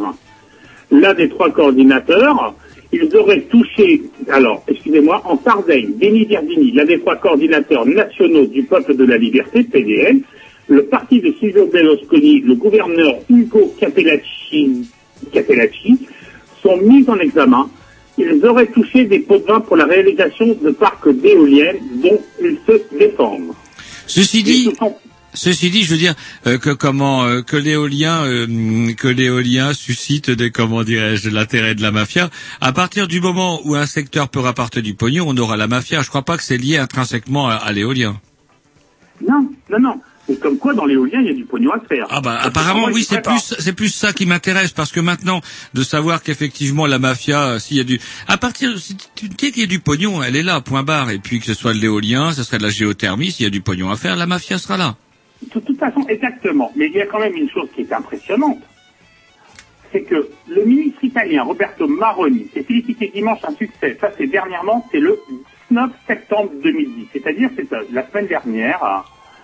Euh, le ministre de l'italien, italien de l'Intérieur, Roberto Maroni, s'est félicité dimanche du succès d'un des outils du gouvernement dans la lutte anti-mafia en signant qu'en deux ans, plus de 15 000 biens ont été confisqués pour un montant de 16 milliards d'euros, notamment dans le boss de l'éolien.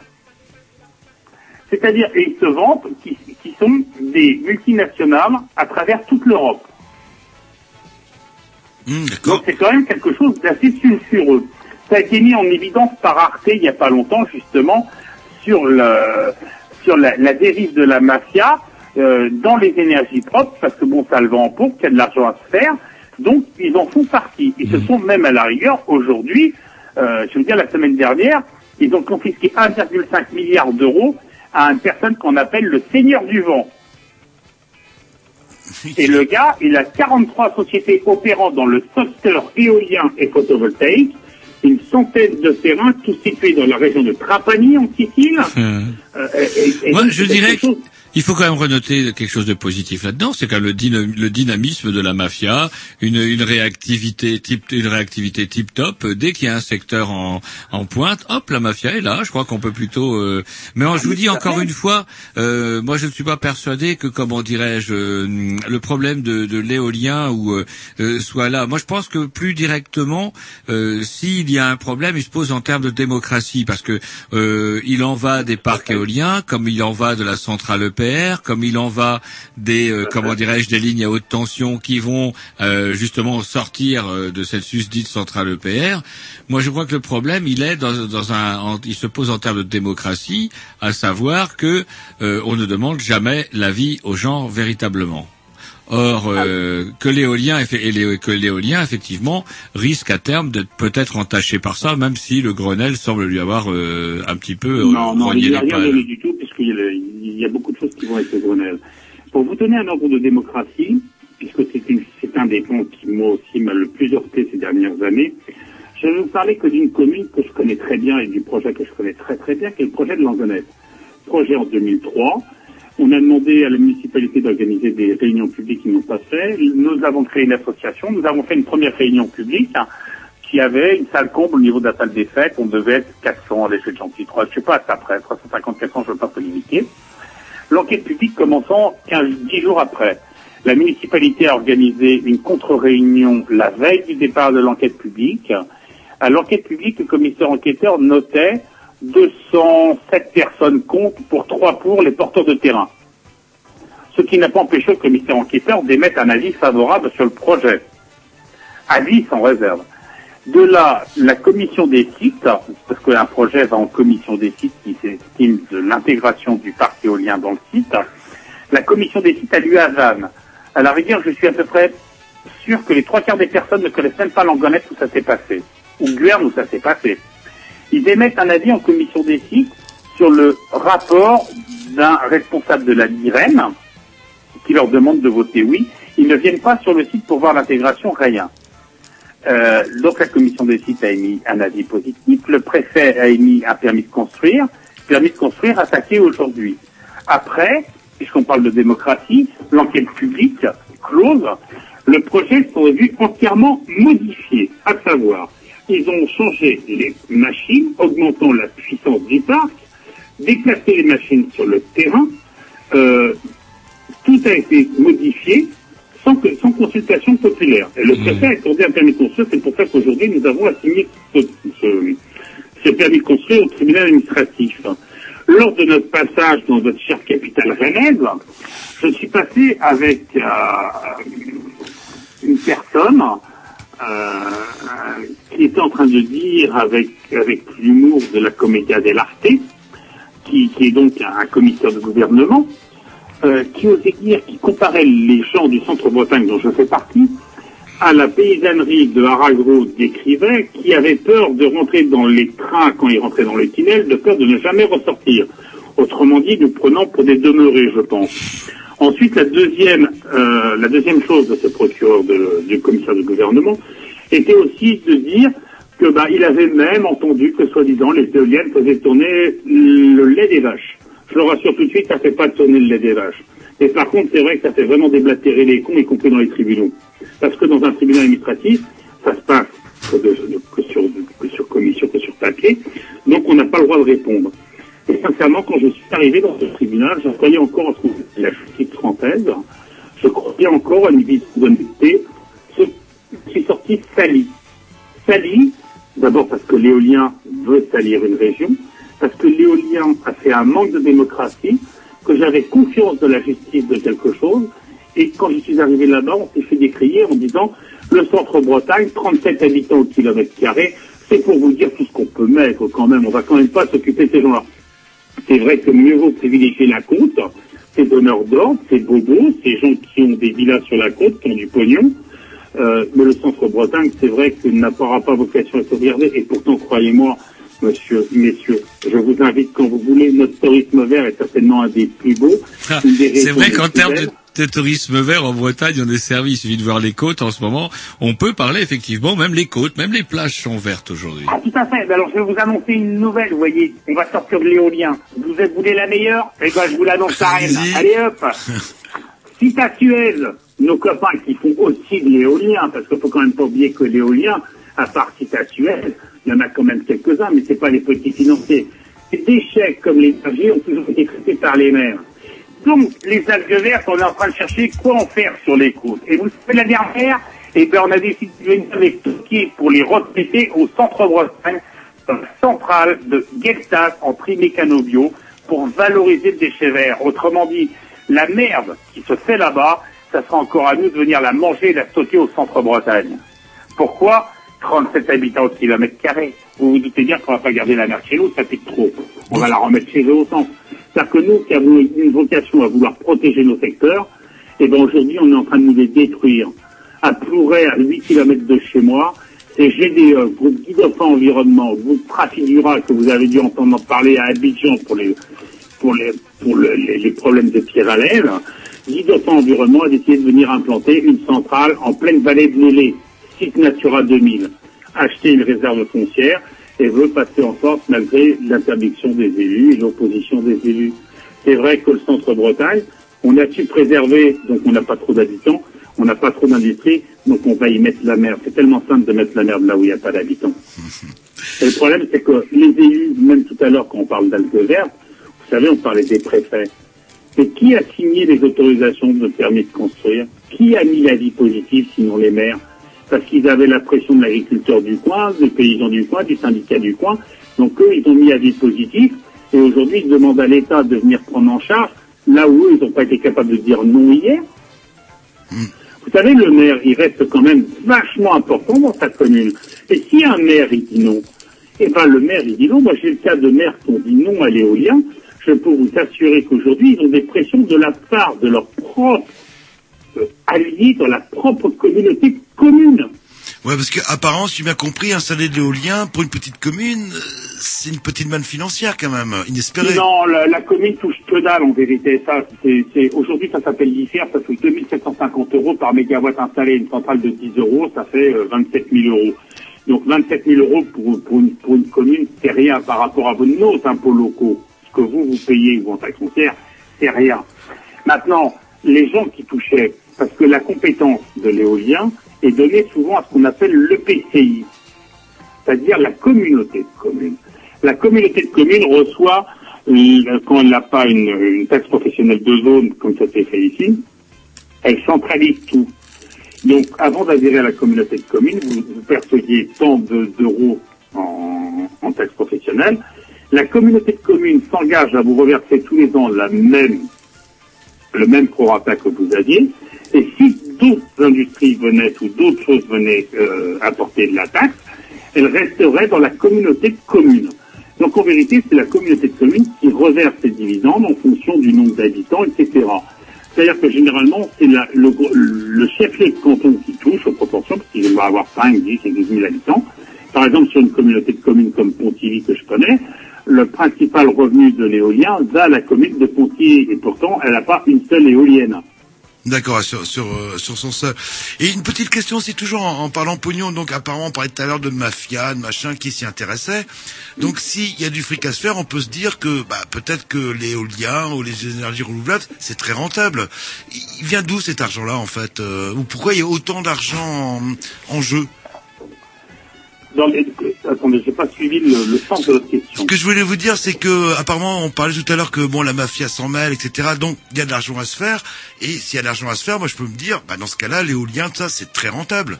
Alors, en termes de rentabilité, vous disiez tout à l'heure, bah, finalement, c'est pas si rentable par rapport aux infrastructures, etc. Euh, L'argent, euh, est-ce qu'elle est subvention européenne? Est-ce qu'il y a ce genre de choses? Ah oui, ok, ok. Bon, alors l'éolien, euh, l'éolien, si vous voulez, bénéficie d'une obligation d'achat. C'est-à-dire qu'à chaque fois que vous produisez de l'électricité, que vous la rentrez dans le réseau, euh, l'électricité en France est encore un quasi-monopole. EDF est obligé de vous la racheter, obligé, par contrat, d'acheter toute votre production, la remettre sur son réseau et vous l'achète. Donc, euh, et euh, si vous voulez, le kilowattheure éolien aujourd'hui se négocie à 4 fois le kilowattheure éolien terrestre. Attention, parce que l'éolien offshore, ça va être de l'ordre de 8 à 12 fois. Revient, l'éolien terrestre revient 4 fois plus cher que la production nationale française. Parce que ce que j'ai oublié de dire tout à l'heure, on parlait de sources d'électricité. La France a une spécificité, c'est qu'elle sort 80% de son électricité, à peu près, grosso modo, grosso merdo, à base de nucléaire et 12 à 14% à, part, à partir d'hydraulique. C'est-à-dire qu'elle produit 94, 92, 95, enfin je ne veux pas me batailler sur deux, trois points, hein, je suis pas après, de son électricité en décarboné, c'est-à-dire non émettrice de gaz à effet de serre, et la production d'électricité ne rentrant que pour 5% en émissions de gaz à effet de serre. Ce qui fait que dans notre pays, la prégnation de l'éolien aura certainement moins euh, euh, de prégnation sur le CO2 que dans des pays où 70% de son électricité sort à partir du charbon comme l'Allemagne, l'Espagne ou le Danemark. Ouais, je suis d'accord. Je suis d'accord avec vous, bien sûr, ça, ça, c'est- mais c'est une évidence. Ceci Oui, dit, que tout le monde ne connaît pas. non, non, mais ceci dit, comment dirais-je, euh, à défaut de, c'est vrai que la France s'est longtemps reposée, euh, comment dirais-je, sur son hydraulique pour euh, affirmer qu'elle avait plutôt le, le museau propre en termes de d'énergie renouvelable. Euh, comment dirais-je Maintenant, aujourd'hui, on s'est engagé à produire, je sais plus combien, c'est pas 20%, c'est pas ça, avec des énergies d'origine renouvelable? Oui, tout à fait. Alors maintenant, imaginons qu'effectivement, euh, comment un vent, un vent un vent mauvais souffle sur les éoliennes et qu'elles et qu'elles disparaissent. Vous savez comme moi que le problème, c'est qu'avant tout, on a besoin d'énergie.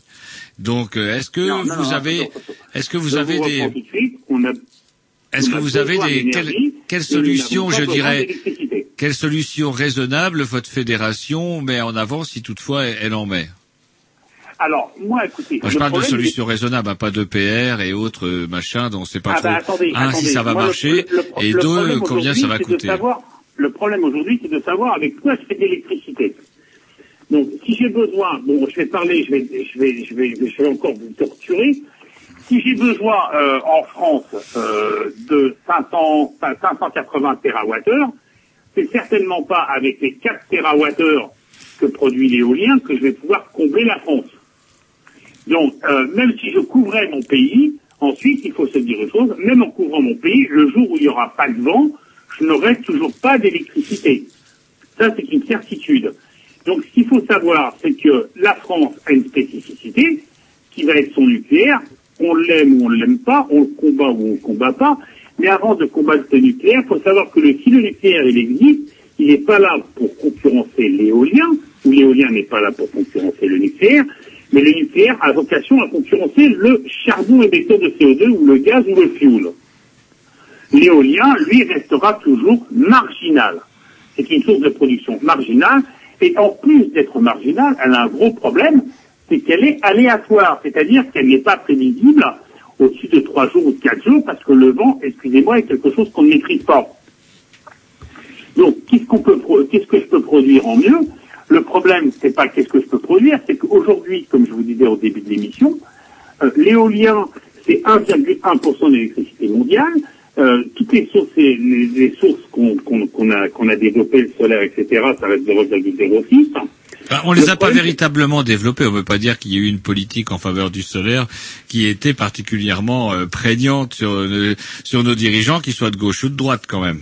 Alors, je, je vous arrête tout de suite. Moi, quand je vous parle, je vous parle pas français. Je suis pas français, je suis pas cocorico, je suis pas. euh, Moi, je vais prendre le pays qui aujourd'hui est réputé pour étant le premier en, en, en termes de développement euh, photovoltaïque, production d'électricité, production d'électricité par euh, euh, par habitant en termes de solaire, c'est l'Allemagne.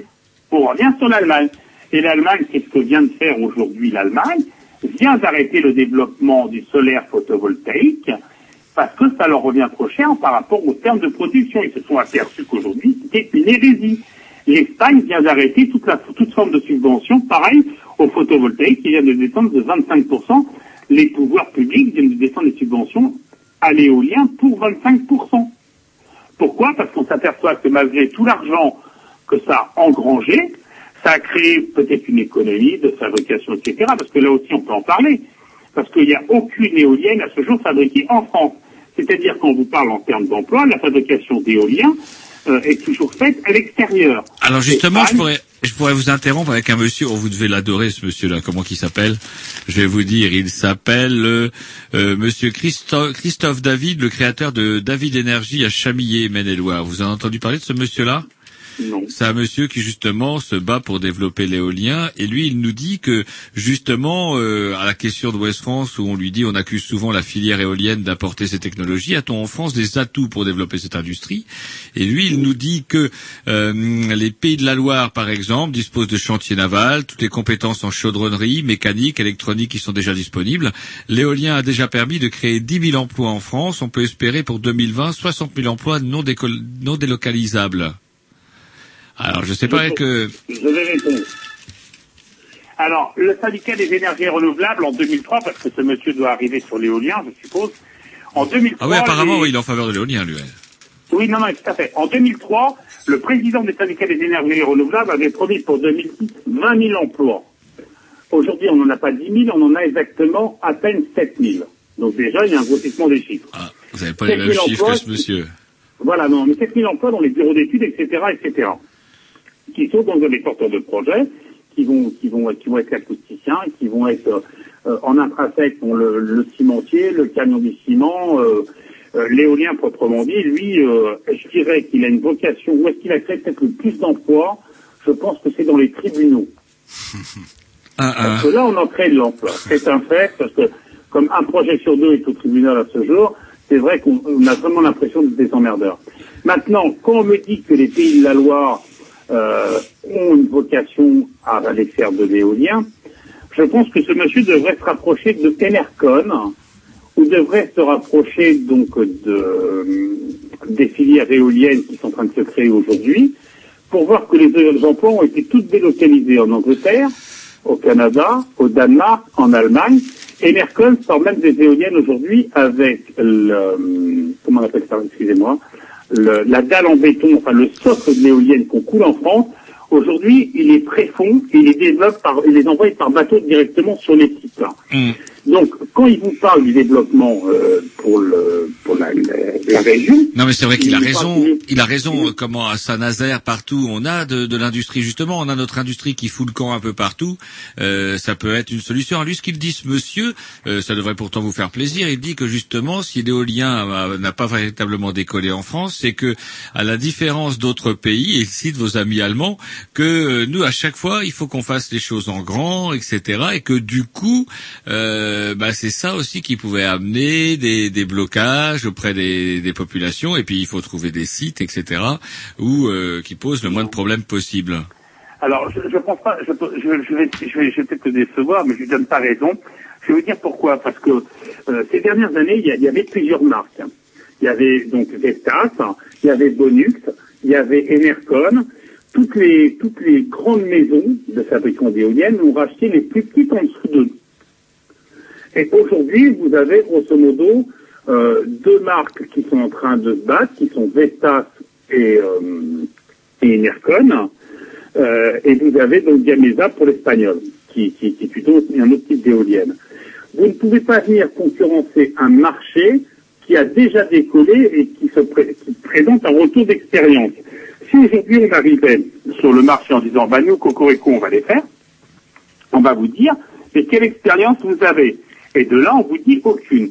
C'est exactement pareil qu'une chose, je vais comparer l'éolien à quelque chose qui touche l'éolien, puisque c'est l'aéronautique. Euh, c'est comme si on disait aujourd'hui, en France, on va décoller une troisième, euh, un troisième Airbus, par exemple. Et on va vous dire, attendez, aujourd'hui, il y a la compétition dans les avions de ligne, c'est Airbus-Boeing, Boeing, Airbus, Airbus-Boeing. Si vous créez une troisième, elle n'arrivera jamais à décoller parce que les deux premiers sont les montants du marché. Aujourd'hui, le marché, il est plein, il est saturé. Ah, je sais pas si on parle par exemple des pays du tiers monde, etc. On a Et ben des. justement, le premier développeur éolien aujourd'hui, c'est la Chine. Et si maintenant vous, vous avez tendance à aller, vous, si vous avez la prétention en France d'aller concurrencer la Chine dans la fabrication de l'éolien, ou alors d'aller, même les Américains commencent à se poser la question, avec Wind Energy, donc se pose la question de se demander euh, la compétitivité des éoliennes chinoises arrive aujourd'hui à maturité, c'est-à-dire qu'ils s'app- ils s'apprêtent à envahir le marché éolien. Et là, vous savez comme moi que jusqu'à preuve du contraire, je n'ai pas vu quelque chose aller s'affirmer par rapport au marché chinois et la façon de travailler. Bon, ça vient Le aussi de la volonté des, des- vous savez, ça vient aussi de la volonté de nos industriels de délocaliser parce que la main d'œuvre y est moins chère et puis tant pire après si euh, nos ouvriers sont au chômage et puis les Chinois exploités, c'est pas leur problème. Vous savez, vous avez quelqu'un qui s'y est mis aussi, c'est Suzlon. Les Indiens se sont mis à fabriquer des éoliennes, les Chinois se mettent à fabriquer des éoliennes, et aujourd'hui, justement, ça commence à blesser un petit peu les Allemands et les Américains, qui se disent ils vont venir travailler sur notre marché parce qu'à l'origine, presque 85% de l'éolien développé dans le monde est développé en Europe. Hein, euh, la, la production, la production éolienne dans le monde est, est principalement développée en Europe. Donc, et non pas dans les pays, les pays tiers qui pourraient en avoir besoin, puisque eux sont en train de construire des centrales, on aurait pu se dire, bah, attendez, on va aller, on va aller vous expliquer. Non, non. Par rapport au système et aux certificats verts, aux tarifs d'achat, il n'y a que les pays qui les subventionnent qui vont pouvoir l'avoir. Donc, l'importance de l'éolien euh, terrestre aujourd'hui, pour moi, est saturée. Maintenant, reste à venir ce qu'on appellera l'éolien offshore. L'éolien offshore, effectivement, Saint-Nazaire pourrait avoir un placement. Bon, ils ont quand même une retombée d'expérience, la DCL, enfin, ils ont les chantiers navals. Bon, ils, ils- ils ont aussi une, une matière en Bretagne à pouvoir peut-être travailler sur l'éolien offshore. Sauf que là, on va tomber par exemple sur les pêcheurs, par exemple, parce que le Grenelle de la mer qui prévoit 6000 mégawatts d'énergie marine installée en 2020, sauf qu'aujourd'hui aucun projet n'a encore démarré et que ben euh, euh, il y a pas mal de gens qui sont pas d'accord, euh, ben, les, les pêcheurs, euh, les, hum, Ben, les- Même les élus. Ah là, ça m'a fait rire aujourd'hui. J'ai vu les élus de la baie Saint-Brieuc venir conforter les marins pêcheurs, alors que les mêmes élus dans l'intérieur veulent des éoliennes en terrestre. Et là, on se pose la question pourquoi? Est-ce que les retombées financières, parce que vous, ne savez peut-être pas, mais l'éolien offshore, les, les arrêtés tarifaires ont été fixés par décret euh, paru au journal officiel. Et donc, pour aller euh, installer une éolienne en offshore, on est même, enfin les promoteurs sont obligés de payer le mètre linéaire de câble en marin, sera obligé de payer l'éolienne, le mégawatt installé, la machine, la production, et ça va revenir une source très juteuse pour l'État. Bah écoutez, Monsieur Ferrec, par contre, il va falloir que je suis toujours le sale rôle ici, parce que leur tour, il nous reste euh, quelques minutes pour conclure à peine. Donc, si on veut vous joindre, euh, il suffit de taper euh, sur Internet euh, vente colère, quelque chose comme ça, et on en saura un petit peu plus sur vos actions et vos activités. Tout à fait. À savoir que si nous avons fait ce combat, une chose que j'ai oublié de dire, qui est quand même très importante, c'est que nous avons placé au centre euh, du débat euh, les gens, la vie, les paysages, la biodiversité. Euh, nous ne vivons pas de l'éolien, nous ne sommes pas subventionnés, mais généralement décriés.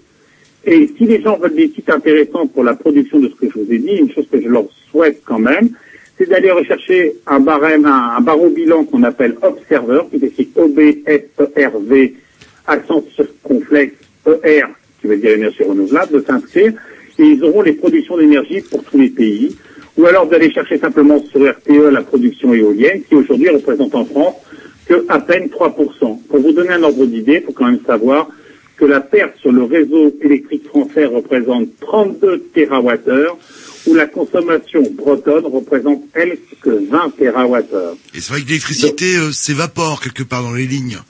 Ouais, par, par, dans le ligne, partout. Donc, l'équivalence de grosso modo une fois et demie la consommation bretonne part en perte dans le réseau. Et que trois fois la consommation bretonne part aujourd'hui en exportation dans les pays tiers. Donc vous voyez qu'on ne manquera pas d'électricité, encore en France, encore moins en Bretagne.